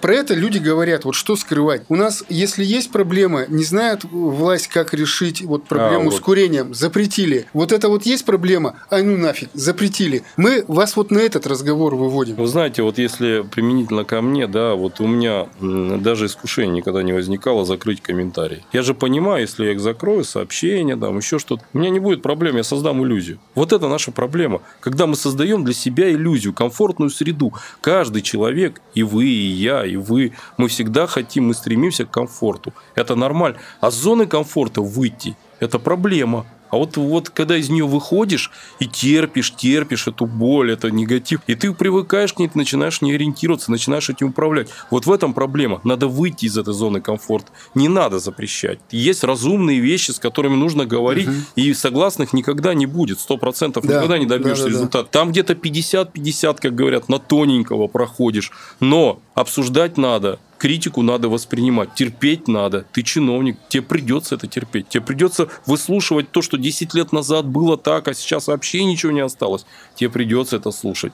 Но при этом, соответственно, нужно потом так, ребята, вот есть средства, вот есть возможность, давайте расставлять приоритеты что мы в первую очередь будем делать. И тогда получается диалог. А когда мы только зашли, на нас наорали, мы раз, дверь захлопнули, все, комментарии закрыли, все, до свидания, все нормально. Вот вы говорили, что нет надо мной там никого-то. Возможно, в этой ситуации есть губернатор, который своим примером показывает. И я вот видел, как он отвечает и работает у нас в Вологодском районе. Он просто час вот отвечает на эти вопросы. И мне стыдно было, да, я встал, сказал, коллеги, я говорю, вы уже час вот задаете вопросы, это должен делать я. Вообще я должен делать. Потому что команда это есть такая такая вот структура, которая каждый должен быть на своем месте, должен исполнять свои задачи. Если что-то проваливается, то верхний уровень спускается сюда и начинает решать за этого. Вот это не должно быть. Или мы работаем, или не работаем. Поэтому, конечно, я, может быть, кого-то раздражаю. Я знаю, что кого-то я стимулирую, да, кто-то пытается делать тоже активно, там, пассивные, там, это, это, это. Может быть, на самом деле, мы просто заведем эту аудиторию. Я вот, ну, по крайней мере, приложу эти усилия, показать, что есть вот такие люди, которые готовы работать работать. Ну а мы зачем сюда пришли? Мне интересно, я работаю. Было бы неинтересно, наверное, я бы ушел. Я не стал бы, соответственно, мучиться тут ковыряться с этой работой, если она неинтересна. Ради чего я здесь это делаю? И даже вот где-то сложная ситуация, я просто нахожу там интерес. А почему бы не попытаться сделать вот это все? Мы в Вологодском районе первые места стали завоевывать. Вот за два года я команде своей сказал, мы будем лидерами, будем стараться добиваться результата. Не верили. Сейчас поверили. У меня глава администрации говорит, вы знаете, как Сергей Геннадьевичем тяжело? Блин, вообще, говорит, очень тяжело. Но, говорит, знаете, как чертовски приятно, когда говорят, ну, молодцы. Вот здесь вот тяжело, вот здесь сложно, а вот здесь вы молодцы молодцы. Вот здесь вот тоже молодцы. А чем вы гордитесь больше всего вот за время работы главой? Да. Знаете чем? Вот без пафоса вообще. Вот знаете, я очень много, да, экономика, да, дороги, да, ЖКХ, очень много вопросов, которые сложно решать. В первую очередь, знаете, очень много вкладываю в детей. Вот патриотическое воспитание, спорт. И вот это не надуманная история. Я вообще не моделировал никак, ничего не придумал. Просто один из корреспондентов нашей газеты «Маяк» пришла и сказала, Сергей Геннадьевич, брала недавно интервью, тут с мальчиком поговорила просто о его судьбе. Вот он э, школу заканчивает, потом институт, потом еще что-то планирует. Раньше у него другие мысли были, она у него спросила, почему у тебя так поменялось? Он говорит, а я хочу быть такой, как глава района. Вот такой же, говорит, наглый, целеустремленный, тоже хочу ВДВ, тоже хочу вот быть таким. Вот, наверное, это вот основное мое. То, что там, ну, где-то каких-то результатов мы добились, я понимаю, что это капля в море, реально. Проблем, те, которые вот стоят перед нами, перед командой, там просто несчастливое количество. И говорить о том, что вот я тут дом культуры отремонтировал, там вот тут я две дороги отремонтировал, вот здесь я сделал вот э, клинику эту медицинскую. Но это то, что я должен был давно, наверное, сделать. Прийти и сделать. Но пока мне год понадобился на то, чтобы этот маховик раскрутить. Наверное, все-таки то, чтобы та молодежь, которая есть, они поверили в себя, поверили в свои силы, посмотрев в том числе и на меня, и сделали правильные шаги, правильный выбор потому что многие теряются вот в этом информационном пространстве, вот сейчас вот mm-hmm. в этих всех иллюзиях, которые происходят. И жизнь они воспринимают вообще сквозь какую-то определенную призму. А это вот плохо, когда вот мы их потеряем. Вот их надо держать очень крепко, им надо своим личным примером показывать. Я всегда говорил, говорю, когда вот так вот выйдешь и рассказываешь, надо заниматься спортом, ну, наверное, мы с вами не поверим. А они тем более будут как семечки лузгали, так и лузгать. Смотри, ну, занимайся. А когда ты с парашюта прыгаешь, они такие вот смотрят. И у меня один товарищ э, говорит о том, что мотивации не хватит, Сергей Геннадьевич, вас всех заставить. Я говорю, а ты скажи, пожалуйста, готов прыгать с парашюта? Он говорит, никогда, не в жизни. Я говорю, «А хочешь, я тебя сейчас замотивирую? Он говорит, а как? А я говорю, вот у тебя есть ребенок? Он говорит, сын. А ты хочешь быть навсегда ему примером? А ты хочешь, чтобы он в школе пришел и гордился тобой? Он, а, вот, вот я говорю, вот так, видишь? Ну, прыгнул, это, прыгнул. Это будет. Будет, будет. будет. Пока полетал только на самолете, но прыгать будет, никуда не денется. Губернатор чаще отказывает или поддерживает? Меня, я не буду про всех говорить, меня поддерживает. На самом деле и критикует, безусловно, объективно критикует. Вот когда на Градсовете первом много вопросов было. Ты главное, чтобы справился. Ты главное, чтобы справился. Я стараюсь не подводить. Но меня он реально поддерживает. Ему за это отдельное спасибо. И Вологодский район поддерживает. Может быть, не так часто мы это все в СМИ, но он, реально его поддержка чувствуется постоянно какие-то вопросы, он пытается вникнуть. Просто, знаете, когда идешь за поддержкой, надо вываливать проблему. Пришел проблем, вывалил, сказал, на, вот решите, пожалуйста, за меня. Ты должен прийти, варианты принести. Или ты зачем здесь сидишь вообще? Ты принеси несколько вариантов решения. Вот я считаю оптимальный вот этот. Ну, потому что ты со своего уровня видишь это. Ну, там федеральная там повестка еще скорректируется. Вот это. Ну, тогда вот этот вариант. Все. Вот по ФАПам у нас была вот такая вот история. Он его подкорректировал и пустил в жизнь, и у нас вот получилось все. А в каких вопросах отказал? Ну, не знаю, может, программа какая-то, еще чего-то. Ну, вот сказал, что вот нет, Сергей Геннадьевич, нет. Не, вот такого, чтобы вот ярко нет, он никогда не отказывал. То есть были вопросы, вот как я говорил, я предложение приносил по муниципальному. Вот смотрите, интересно, да, в каком отказал. Интересный вопрос. Я принес, говорю, Олег Александрович, в этой ситуации хотелось бы вашу поддержку, хочу создать муниципальное казенное учреждение. Трактора купить, это будет эффективнее, все расклады, там чуть ли не 10 миллионов экономии. Он говорит, классная идея, замечательно, поддержу. А где деньги? Я говорю, хотел у вас попросить. Он говорит, ну, попроси у себя. Я говорю, где у себя? А говорит, смотри, у тебя задолженность какая по транспортному налогу, там чуть ли не 70 миллионов. Вот обрати на это внимание. Я и обратил. 25 миллионов взыскал, он мне их вернул. Вот и все. А правильно и сказал. А что? Что ты хочешь, просишь? Просто показал, где взять, я пошел и взял. Вот, как говорится, копай канал, вот тебе лопата. Все, угу. вперед и работай. Другой бы мог сказать, да ну нафиг. Где, что-то, как я буду взыскивать? Я с приставами, тут с налоговой, сели вместе, поговорили. И это были не частные люди, которые за, на транспортный налог с этих самых частных автомобилей. Это были КАМАЗы непонятные, которые эти дороги разбивают, которые не платили годами, и они пользовались тем, что «а вы разве эту машину эвакуируете? У меня такая машина». И я вот буду не платить, и все. А что вы мне сделаете? Так вот, мы нашли эвакуатор и начали эвакуировать эти машины. Моментально заплатили, деньги были и все. Я буквально за три месяца все это возвернул обратно. И он мне эти деньги вернул, и сейчас я это делаю, соответственно, вот казенное учреждение. Вот такие были вещи. То есть он не всегда говорит, о, классно, давай, все делай. Угу. Нет, он или подумаю, а потом резюме, вот говорит, вот здесь, вот здесь, вот здесь, а вот так, вот здесь делаешь вот так, как в этом. А вот это можешь попробовать. Да? Вот это нет, вот это, а вот это можешь попробовать. Вот примерно так вот. Про импортозамещение хочу спросить, да, вот с 2014 года у нас эта тема такая актуальная, и э, нам с экранов телевизоров говорят о том, что ну вот теперь-то нашим производителям ну, зеленый свет, это закрыли, сыров нет, того нет. Реально это сработало? А теперь теперь зеленый свет. Да. Вологодский фермер, по-другому немного скажу, это миф или реальность? Это реальность. А в примерах? Сейчас, сейчас начну. Вас примерами завалю сейчас. Нет, это на полном серьезе. Да, Может, да, не да. всем это интересно. Вот мне это очень интересно, потому это что... всем интересно, потому, потому что... что вологодские да. продукты в Москве уйдут на ура. Да,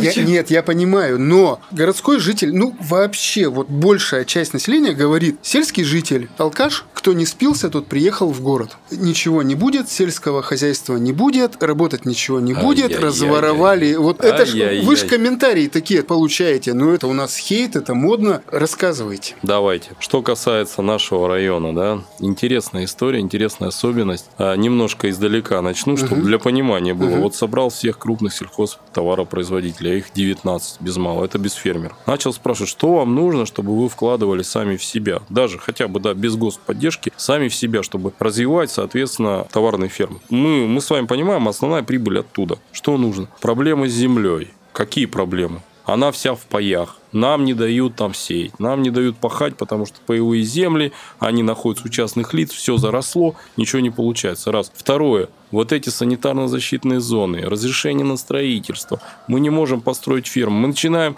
только э, от идеи до строительства фермы чуть ли не три года проходит, денег нет, все, ничего не будем, все. И вот это вот два года мы меняли эту историю. То есть сейчас 7 тысяч гектаров я вернул в оборот. Губернатор поставил задачу, надо вернуть. Начали бегать с этими паевыми землями, с пожарной охраной с людьми. Оказывается, с этими паями, которые были давным-давно, с ними даже не разговаривали. Людям и не нужно этих паев. Да я готов отдать. Кто-то отдал, у кого-то сельхозпредприятия выкупили. Федеральные земли вернули в оборот.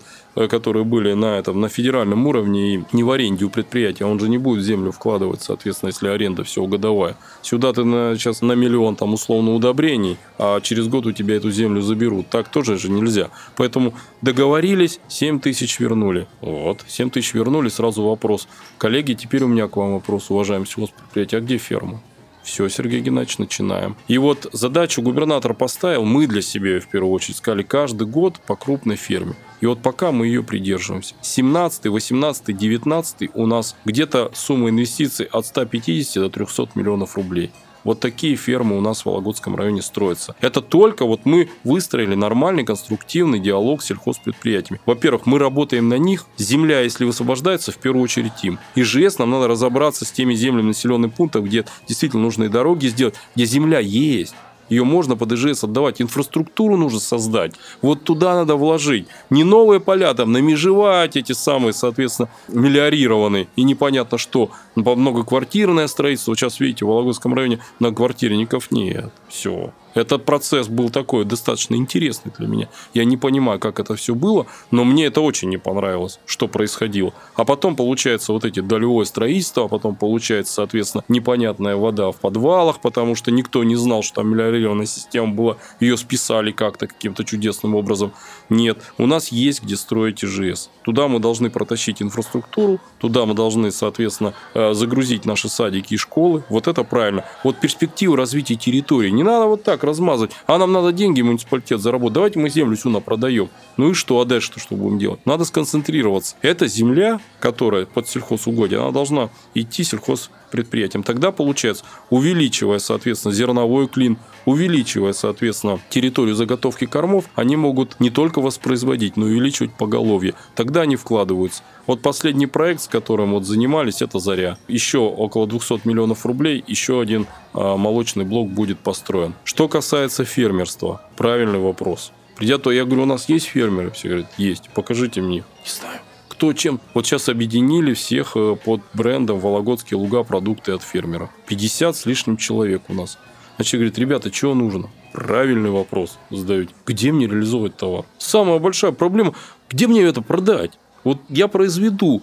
Кто-то на телефоне, кто-то по знакомым, кто-то еще Да, как-то. Да, да, да, да. Потребность даже у жителей города, да и Череповца, и Вологды есть. И вы, и я, мы То есть готовы. нужно состыковать Да, эти две да. структуры. Что делать? У меня вопрос возникает. Что делать? Я пошел на городской рынок. Аренда сумасшедшая там. Ну там, блин, как я туда фермера затащу? Он скажет, ты что, с ума зашел? Я столько не зарабатываю, сколько мне надо там за место платить. Там крупные предприятия, сельхозники те, там ну, не, не сельхозники, там кто-то перекупами занимается. То есть они сидят там достаточно жестко, четко, они все, пожалуйста, все, вопросов нет. Я покрутился, повертелся, и наши предприятия там участвуют в этом городском рынке. Хорошо, мне что-то нужно новое, интересно. Поэтому предложил губернатору, он поддержал, и сейчас, э, соответственно, заявка будет, надеюсь, одобрена на одной территории, это майское сельское поселение, создать ярмарку выходного дня. Вот Хотел эти домики. сказать, да. Вот туда Да, их да, все. да, да, да. И там, ребята, я достаточно простой человек. Вы мне мяч засовываете, вы не думаете, что он там и останется. Я выпну его. Вы для меня задач нарезали. Нам нужно, Сергей Геннадьевич, вот это, вот это, вот. Я это сделал, теперь вы. И вот эти домики, вот эти домики, которые мы построим, здесь должны быть наши сельхозпроизводители. Мы с ними определились, договорились. Здесь будет колбаса, здесь яйцо, здесь, соответственно, картофель, здесь мед, здесь орехи. Все это будет, вот это надо сделать постоянно. Это не надо проводить ярмарки раз в месяц там, или раз в полгода. Ну, это нужно, постоянку, это да. должен, должен постоянно действующая Да. история. И она будет востребована. Город поедет? Прикормить народ надо. Гор- город поедет? Поедет. Города поедут? Поедут. Ну, нет, я знаю, что поедем, да, ну вот ваше мнение, вот а Поедет, что-то, поедет. прогнозы вот эти вот. Поедет. Ну, идея это очень хорошая. И вот вы, вы слышали что-то про живое молоко? Вот живое молоко из-под коровы. Из-под где, коровы, да. где можно купить? И как это Да можно нас купить? Елена Малышева запугала живым молоком. Ну Нельзя вот пить. Елена Малышева и Евгений Борис Шулепов нас пугают молоком, что там какие-то альбумины вместо там трын-тын-тын, и что это они там не... Кто как относится к этому живому молоку? Кто-то пьет, а кому-то это необходимо. А кто-то просто возьмет это живое молоко и сделает сам себе творог, да? Да-да-да. Или сделает сам себе сметану. Почему нет? И вот эти вот технологии новые, которые у нас есть в Вологодском районе, это робот, да? Мы же СЭС понимаем, СЭС сразу, а, живое молоко, все, это нарушение. А вот робот позволяет это сделать. То есть корова подходит, если есть какие-то антибиотики, если есть какие-то бактерии, он сразу же это качество молока моментально проверяет и отдельно, соответственно, в емкость уходит. То есть там только чистое проверенное молоко. И какая бы организация ни пришла, не взяла, соответственно, пробы, там будет стопроцентный результат. И вот это живое молоко у нас вот в нашей фермерской столовой продается. И там тоже его можно реализовать. Полтора литровая бутылка, чуть ли не 4% жирности молока, стопроцентного качества. Хранится мало, да. И потребитель... Цена доступная? Цена достаточно доступная. Мне кажется, где-то в уровень, соответственно, пакетированного молока, а то может быть и меньше, потому что это свои производители. Вот эту возможность мы можем, как старые добрые времена, помните, вернуть обратно в бутылированное молоко. Кому-то захотелось его купить, приехали, приобрели. С учетом того, что туда будет четырехполосная дорога уже в ближайшей перспективе в сторону Майского, Молочного, то это достаточно хорошая доступность будет. Не боитесь нечестной конкуренции? Ну, сетевые все эти вот дела, мираторги и все остальное. А, Вы знаете, сейчас уже время прошло этой конкуренции, да, сейчас Вы посмотрите. вы думаете? Да, вот смотрите, что происходит в Карелии, в Архангельской области. Я посмотрел, что уже магниты, пятерочки идут на компромисс с властью. Говорят, давайте создадим фермерские уголки. Уже создают фермерский уголок в пятерочке. Они между собой стали конкурировать. Они уже сейчас сюда к нам готовы идти и посмотреть за качество. Количеством они забили. Ценовая политика уже и так, да, вот. И вот они на самом между собой. А что надо сделать? А создать фермерский уголок, чтобы потребитель пошел туда.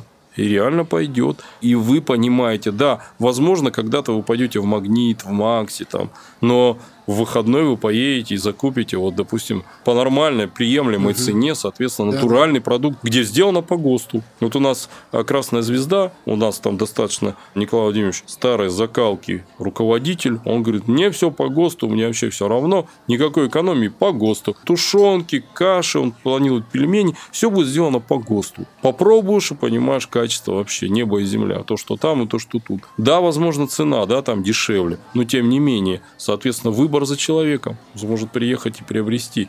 При этом я не планирую же там брать с них деньги какие-то за то, что они там арендуют эти места. Вообще абсолютно. Я делаю это вот именно для того, чтобы была вот эта ярмарка выходного дня постоянно.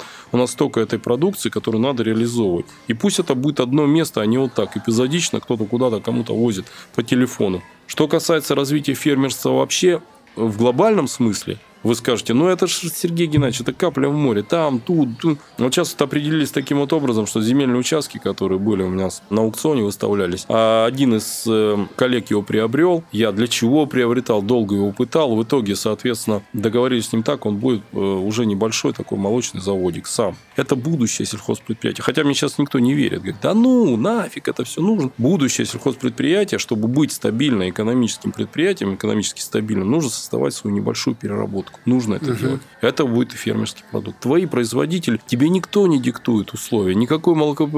огромный гигант, который говорит, а вот это возьму, это не возьму там. А именно вот свое. Это я не говорю для крупных сельхозпредприятий. Это говорю, вот когда ты не делаешь небольшую ферму там на 200, на 300 голов, небольшой свой заводик, соответственно, по переработке. Мягкие сыры, там, я не знаю, сметана, творог, вот этот фермерский, деревенский. Э, безусловно, по нормальным технологиям не надо там делать какой-то палец потолок там кое-как наляп Apple, а именно качественно. Комплекс где-то стоит порядка ну, до 100 миллионов рублей значит, и переработка до 100 миллионов рублей. 200 миллионов рублей – это полностью, соответственно, замкнутый цикл. До выхода на рынок вы возьмете такое молоко и, и творог? Я уверен, что возьмете, потому что это качественная, это проверенная продукция. Там, может быть, он не такой ярко вкусный, как вот напихает угу. вот этих всяких разных... Да... Я не буду сейчас никого критиковать. Я просто вот недавно в магазине видела какой-то фермерский сыр появился, сделанный на Вологодчине. Слушайте, ну меня цена остановила, вот честно. Полторы тысячи. Для меня это, например, неподъемная пока, цена. Пока да, дорого. Да. Поэтому, если мы этот процесс запускаем в систему, то и цена будет снижаться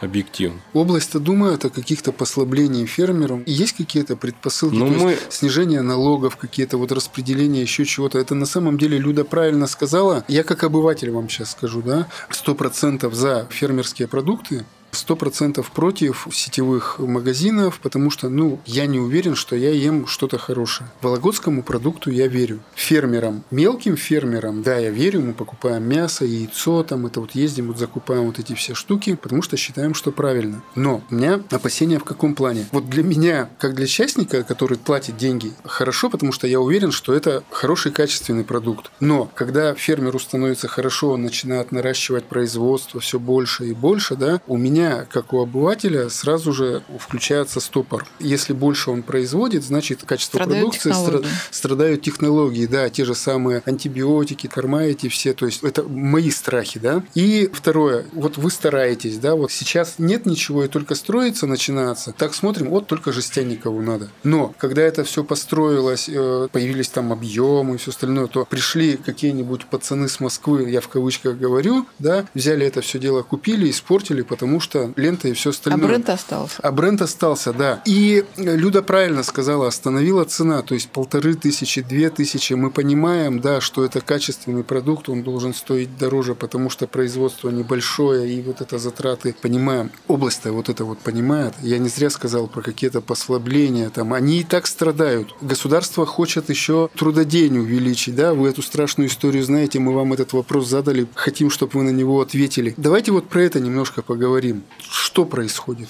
Вы знаете, если говорить о поддержке, да, в да. этой ситуации, наверное, все-таки я не буду оправдываться и говорить, что вы вот здесь не правы, у нас очень много всего, там разных механизмов, да, безусловно, их много. Но столкнувшись как чиновник, да, вот что нужно, вот, как я говорил, предприятию, чтобы он объективно развивался, чтобы они вкладывали, нужны понятные правила, да, которые одинаковы для всех, и для чиновника, и для сельхозпредприятия. Безусловно, программы есть и поддержки, соответственно. Программы есть и по субсидированию тех или иных затрат, там, на строительство, на приобретение оборудования. Все это есть. Но, наверное, все-таки вы правы. Если мы все-таки говорим о категориях, да, фермеры, давайте угу. отдельно под фермеров и корректировать эти программы. То, что мы сейчас и предложили. Вот когда мне говорят, давайте овощеводство поддержим. Ну, у нас просто овощи выпадают, потому что там на зерно одни деньги, да, требуются, потому что там технологии свои. А на овощи больше затрат. Ну, реально больше, поэтому денег надо больше, и сельхозпредприятию невыгодно это делать, они начинают закрывать. Нам нужны овощи, да, безусловно, нужны. А что сделать, чтобы этот механизм функционировал постоянно? Не эпизодично дали копейку, угу. все, они посадили. Завтра они опять пришли и говорят, давайте опять. Что нужно сделать? Вот долго думали над этим вопросом. Сельхозпредприятиями, те, которые производят овощи, разговаривали. Все просто. А давайте дадим не на гектар, да, не связанной поддержки, а дадим на оборудование. Это же капитальные вложения, которые, соответственно, позволят им уменьшить себестоимость продукции. Когда ты руками там условно капусту садишь, да, или это делает комбайн. Да. Давайте дадим на оборудование долгие деньги. Тогда уже ни у кого не будет шансов отказаться от этой истории. Ты купил там этот комбайн, значит, соответственно, тебе деньги в долгую. Вы верите, что в России длинные деньги возможны? Но, по крайней мере, с сельхозпредприятиями об этом речь шла. Потому что мы поняли, а другой выход из этой ситуации какой, да? Если мы не пойдем по этому пути, то будет все время угу. так. С другой стороны, я тебе не дам, а с той стороны, а я тогда не посажу, угу. я откажусь. И в итоге страдаем-то мы с вами. В итоге все же пострадают. Поэтому нужно механизм все равно отрабатывать. Мы в любом случае будем настаивать на этом. То, что касается э, конкретных продуктов, которые мы планируем производить, здесь, конечно, система субсидирования работает. Там определенные э, средства выделяются компенсируется, вернее, настройку на капитальное строительство и определенные средства есть на приобретение такое, оборудования. Это есть. Это мясо, это молоко. Единственный вопрос был, э, по молоку это было, а по мясу это прописано было, но, соответственно, механизма не было. Вот последний визит губернатора, мы эту идею предложили, он ее поддержал. То есть, то же самое. На мясо точно так же, на модернизацию этого промышленного производства, именно по переработке мяса, значит, соответственно, то же самое включить в субсидию субсидирования, в программу субсидирования, вот это все. Это тоже как вариант решения проблемы, потому что в противном случае ну, смотрят программу, компенсации нет, капитальные вложения серьезные, ну, наверное, я не буду ничего делать. Потребность есть, но мы сильно не рекламируем, никто ничего не говорит. Мы говорим о том, что есть фермерский продукт, есть. А где его купить? Да вот там где-то и там где-то. А реально-то понимаем, если увеличивать объемы, нужно модернизировать производство мы по-другому никак не сможем с вами поступить. Все равно нужно это делать. Поэтому здесь губернатор эту историю нам, угу. нас поддержал. А через сколько лет, вот пофантазируем, через сколько лет можно будет говорить, что Вологодская область – это не Северсталь и Фусагра, а Вологодская область – это сельское хозяйство? Хорошая фантазия. А вдруг окажется Сергей Геннадьевич фантазером, да? Вы знаете, при существующей системе, мобильности системы, да, изменения соответствующих подходов, то что перспектива, не знаю, 10 лет нам, наверное, будет не совсем достаточно, но уже можно что-то будет сказать. Потому что, правда, здесь нужны технологии. Самое важное это в головах менять. И то же самое у сельхозтоваропроизводителей, потому что немногие идут. Когда идет э, определенного рода субсидирование, а те так и так деньги дадут, зачем вкладывать в производство? Вот здесь нужны аккуратные механизмы стимулирования. Вот тут очень точечно, очень грамотно. И когда мы говорим вот каждой сестре по серьгам, ну, в принципе, мы какой-то элемент справедливости исполняем, да, но еще есть другой фактор, а точки роста как же. Допустим, если это предприятие, там, вот этому по 50, этому 50, этому 50, этому 50, а вот это за 200 миллионов хочет построить предприятие, ему как быть? Но он не хочет по 50, он хочет за 200. Надо, чтобы эти деньги вернулись, потому что он планирует в следующем году новую ферму закладывать, такую же. И это крупные населенные пункты, где действительно будет развиваться и создаваться рабочие места, и сама территория развиваться. Вот здесь вот уже элемент стратегии должен срабатывать однозначно. Не нужно подходить шаблонно. Опять, возвращаясь к тому, к чему начал. Вопрос диалога. Действительно откровенного, четкого, предметного, не обманывая, не говоря о том, что да, давайте вы делаете, мы потом посмотрим. Нужно просто садиться, разговаривать. Сельхоз отрасль действительно очень перспективная отрасль. Ее можно развивать и нужно развивать. Там э, колоссальный потенциал есть. И у нашей области большой потенциал. Просто нужно сесть и все эти еще раз механизмы поддержек, посмотреть. Очень много сделано, я не говорю, что нет ничего. Очень много. И губернаторам постоянно принимаются такие решения. Поэтому нужно какой-то компромисс находить, нужно вот диалог все-таки вести, чтобы мы друг другу доверяли. Безусловно, проверять и контролировать нужно. Но при этом, соответственно, элемент доверия, он должен здесь быть как приоритет. Инвест советую губернатора. Давайте выносить на уровень губернатора крупные инвестпроекты. С этим предложением мы вышли. 500 голов. Но это действительно, это прорывные вещи, которые дают сельскому хозяйству сразу же. Ну вот смотрите, одна ферма там 17 тысяч условно литров в год молока. Это же колоссальные цифры. 2-3. И уже мы поднимаемся в рейтинге регионов там в лидирующие позиции. Поэтому это можно делать. Потенциал, я говорю, есть.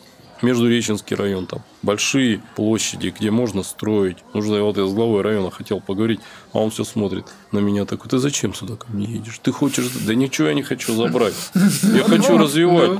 Да, да, да, да. Ничего забирать не хочу и не собираюсь. Ты скажи, пожалуйста, вот ты с кем взаимодействуешь, какая арендная плата? Давай, может быть, найдем что-то лучше, и здесь у тебя будет комплекс серьезный. Есть же инвесторы, которые готовы вкладывать эти деньги. Это вот наши местные, которым нужна территория, нужны площади, не готовы развиваться. Но если по перспективам говорить, то э, Вологодский район, вот где-то реально, где-то, соответственно, еще только в мыслях, Конезавод, э, порядка 150 миллионов э, они планируют роботы поставить. Ничего никогда не строил, долго разговор шел.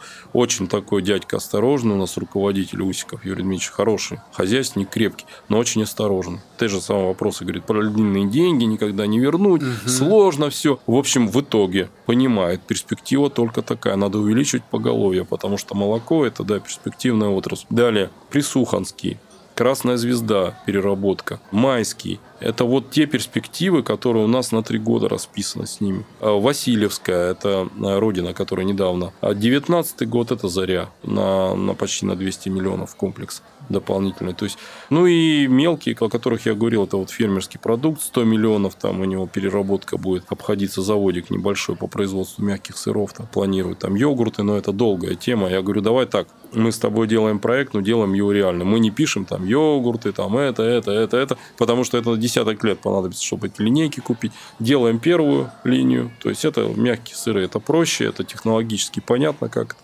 И дальше уже ты развиваешь производство поэтапно.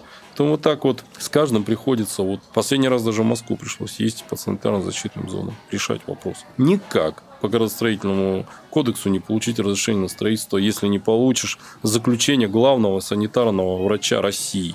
Вот это заключение нужно, чтобы дать разрешение на строительство. А у него деньги, его Сбербанк говорит, я у тебя кредитную линию отзову. Ты что, разрешение на строительство не несешь?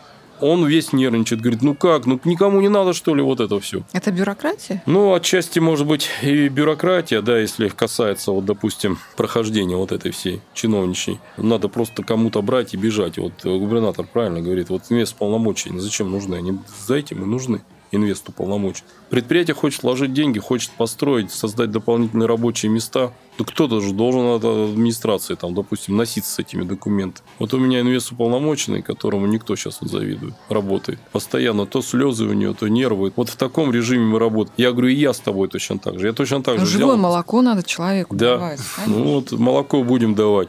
Поэтому вот именно такой вот механизм и нужен. Мы должны быть, опять возвращаясь к тому, заинтересованы все. Не надо думать, что мне государство платит зарплату, оно мне будет ее вечно платить. Завтра сельхозпредприятие пойдет туда, вниз, это пойдет сюда, дороги развалятся, и меня пин-код под задницу пнут, скажут, вот такой ты никому не нужен. Мы все, вот как Лебедь сказал, помните хорошую фразу, не за счет государства, а вместе с ним. Вот и здесь мы должны быть вместе, все вместе. Не надо думать, что я так, как получал, вы меняетесь, а я как получал зарплату, так и буду сидеть. Нет.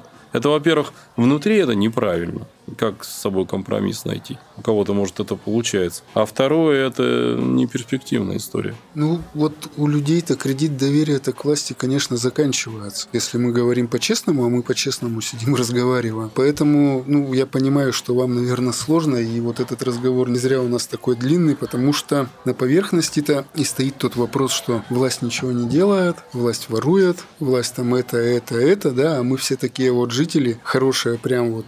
Что сейчас сейчас нужна современная деревня, и что может э, дать современная деревня? А по современной деревне, наверное, все-таки она по-настоящему должна быть современной. И на самом деле это не иллюзия. Вы абсолютно правильно говорите о том, что потребности те, которые в городе, не должны полностью соответствовать тем потребностям, которые в деревне. Это современные вот эти вот поселки, которые нужно действительно оснащать всем необходимым первую очередь, наверное, все-таки нам, главам районов, в том числе, нужно посмотреть на инфраструктурное развитие территорий. Первую очередь. Не надо бегать за какими-то иллюзорными вещами, нужно просто начать с элементарных вещей. С дороги, с газа, со света, с интернета. И на самом деле честный диалог. Просто честный, когда будет эта дорога. Вот в это и есть. Когда мне с Евгением Борисовичем очень серьезно мы тут поспорили по поводу вот этих концепций всех. Он говорит, ты концепции неправильно, надо рисовать на 30 лет вперед. Я говорю, я так не могу. У меня вот пятилетняя должна быть вот такая. Это краткосрочно, это не то, ты потом ничего не увидишь. Я вот так поэтапно все как раз и увижу. А вот так я 30 лет, я ничего не увижу. Я размажу все свои фантазии непонятно куда. Вот нужно четко говорить, когда это будет дорога, когда это будет газ, когда это будет интернет. И это можно планировать в своем бюджете. Но нужно просто объективно оценить все и постараться все-таки нарисовать вот эти вот территории развития. Да, безусловно, не везде, но территории развития, они у каждого населенного пункта есть, у каждого района они есть, поэтому давайте с этого начнем, хотя бы с этого. Я не говорю, что остальное все бросить, нет. Там как работали, так работаем, решаем эти проблемы. Но взять, сконцентрироваться на какой-то задаче, чтобы показать действительно людям, что есть и другие форматы решений. Если мы этого делать не будем, мы просто будем говорить, что мы много сделали. Ну вот посток, по одному окну поменяли в каждом доме культуры. Вот и все. Вроде делаю, да, вроде деньги те же самые потрачены. А вот когда я школу отремонтировал в Кубинском, благодаря губернатору, он сконцентрировал за 15 там, миллионов рублей, а сейчас еще дополнительно, там около 20 получится. Все заметили. Еще всю школу полностью. Там образовательную программу поменяли, соответственно, территорию, спортивную площадку, полосу препятствий. Все сразу заметили. Нам тоже такую надо. Сейчас то же самое делаем в Федотовской школе. Образовательный центр с дополнительным образованием, с новыми учебными программами, с кадетскими классами. Когда мне говорят кадетские классы, вы кого готовите, вы готовите куда-то в армию.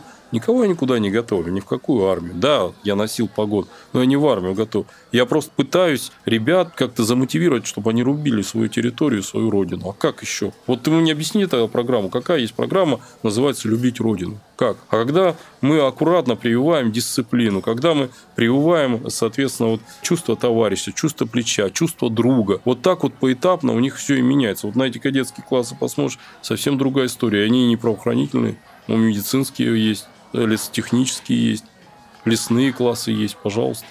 И вот там вот именно формат, а потом подписание соглашения с профильными вузами и возможность поступления. Советская модель, да? Да, вы скажете, да. А что? Мы тогда так и делали.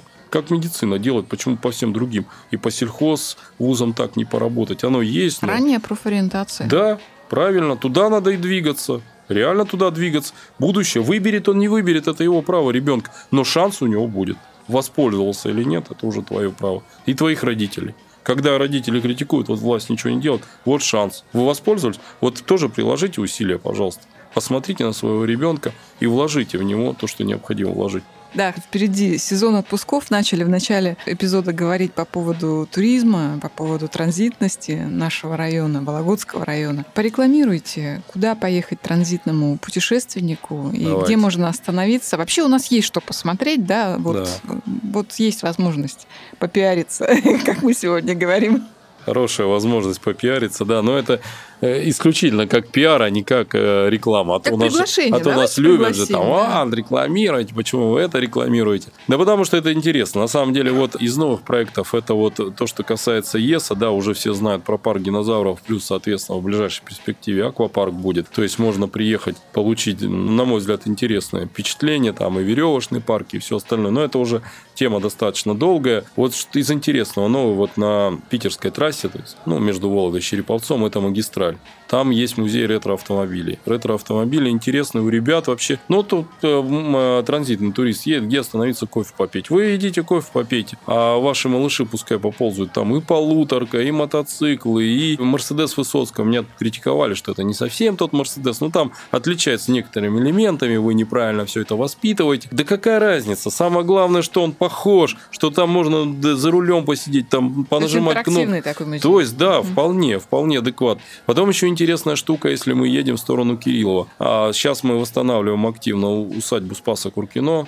Э, Дополнительные гранты получили на газификацию, на проект реставрации. Все это у нас будет. Сейчас еще на один грант на 3 миллиона отправили. Надеюсь, нас поддержат. То есть мы его восстановим, там будет уже интереснее. Там будет уже глобальный такой объект, где можно будет, соответственно, надольше остановиться, посмотреть все это, как это было, этот быт, вот купеческий, дворянский. Что в той стороне? Музей веры суеверий. Вы знаете, вот мы все время там щепотку соли бросали, кошка черная перебежит, нож воткнут туда, вот косяк двери, да? Что это такое? Действующий священник вырыл грант и это рассказывает. Пока он в летнем формате, ну, вот как раз сейчас это возможно, это кубинское сельское поселение там, за селом Кубинское у нас такая возможность есть. И в интернете можно ее найти. Значит, старая э, Петровская дорога, это село Кубинское. Там у нас э, полностью и храмовые комплексы, соответственно, и музей у нас краеведческий, там мы его сейчас немножко подреставрировали, он стал достаточно очень интересный. Там не только вот э, с советских времен остались вот эти вот вещи и патриотическая направленность, там Великая Отечественная война, там и экспозиция, посвященная Гаврилину, там и экспозиция, посвященная, соответственно, вот быту, крестьянскому быту села Кубинского. Село Кубинское – это отдельное село, оно исключительно всегда было зажиточным, там всегда жили такие зажиточные крестьяне, и у них отдельный весь уклад был. Очень интересную э, рассказывают э, экскурсию, там наши экскурсоводы, поэтому можно заехать и посмотреть. Тем более, это вот Кириллов едешь, тут практически дорогу сейчас, благодаря проекту губернатора, отремонтируют. До музея вообще долетишь.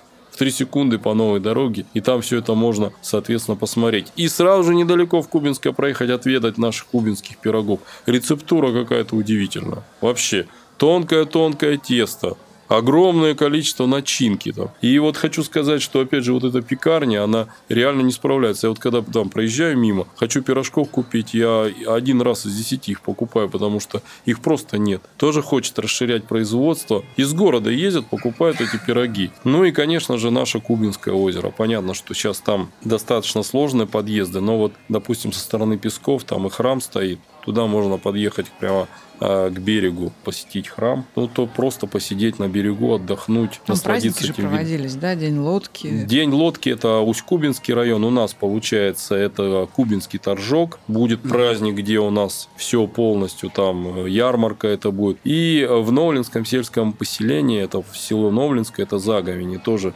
свои национальные такие праздники, где тоже самое уха, шашлыки, все это будет. Но смотрите, люди из разных городов могут сюда приехать. э, И вот есть эта фраза такая классная была, не запустили, не было, да? Где есть вот информация про все это, да? То есть вот зашли в интернет, набрали Вологодский район, и вывалилось список вот этих мест, о которых вы говорите. Либо вы нам ссылки даете, и мы в инфобоксе это все Да. размещаем, да, Да. чтобы впустую мы тут не Либо у вас сайт есть. либо у вас есть сайт есть Сайт- единый. Сайт единый есть, но он требует постоянных доработок. У нас все вот так. Вот почему я коллегам и говорю, давайте создать. Вот сейчас создали вот э, такую брошюрку. Это территория событий. Сейчас мы э, сделали спортивный календарь Вологодского района, где все спортмероприятия будут там от Стризневского полумарафона до пляжного волейбола проходить. Вот надо это все, весь этот ресурс нам объединить. Мы вам ссылку, безусловно, дадим. Или пока собирательную, где можно отдельно все посмотреть, или она уже будет общая, доработанная. Поэтому, к сожалению, вот пока у меня вот эта вся история буксует. То есть информационно собрать все в одно место. Календари мы сделали, Ну безусловно. тогда обещаем нашим слушателям, что ссылки вот на эти Ссылки места, будут. да, на эти Да. музеи, на эти мероприятия, вот это все будет. Да, мы Ссылки подкасту внизу. мы приложим, да. Да. Ссылки будут, можно приехать посмотреть все. Что? Заговорились мы сегодня. Хорошо поговорили. Да. Да. Сергей Геннадьевич, спасибо вам огромное. Вам спасибо. Я Было старался быть интересно. искренним. Ну, Да, мы, мы это видим, почувствовали. Я, мы я, я понимаю, что не всегда мне этот сам удавалось искренне отвечать на вопросы, где-то приходилось немножко как бы включать чиновника, да. Мгм. Максимальная искренность где-то порядка 70-80%. Я да. правда хочу сделать район на самом деле комфортным для жизни, и я думаю, что мне это удастся. Тем более наши жители меня поддержат. Ну, я надеюсь, что все-таки кредит доверия тот, который они дали мне, я его постараюсь оправдать. Перед прощанием предлагали э, мэра Вологды? Кому мне? Да. Нет, не А предлагали. губернатора? Нет, Мэра Череповца? нет. Я, я только что разговаривал с мэром Череповца и с главой Череповца. Нет, ничего не, Не предлагали. предлагали, да? Не предлагали ничего. Ну, амбиции-то хорошие, перспектива, я думаю, есть. Так Да. что желаем Будем вам держать кулачки, навести да? порядок в Вологодском районе, Да. до конца все цели, которые вы себе поставили для себя и для людей осуществить. Да. Ну и перспективы. Спасибо. Спасибо еще раз за Спасибо. откровенный разговор. Спасибо, очень приятно, на самом деле, очень приятно. Вот это правильный разговор. Самый правильный, когда ничего не моделируется, когда все открыто, когда вопросы все, которые на слуху, те и задаются. Вот в это важно. Сейчас вот чиновникам не хватает именно таких разговоров. И слушателям не хватает именно этого. Кафе «Красная горка».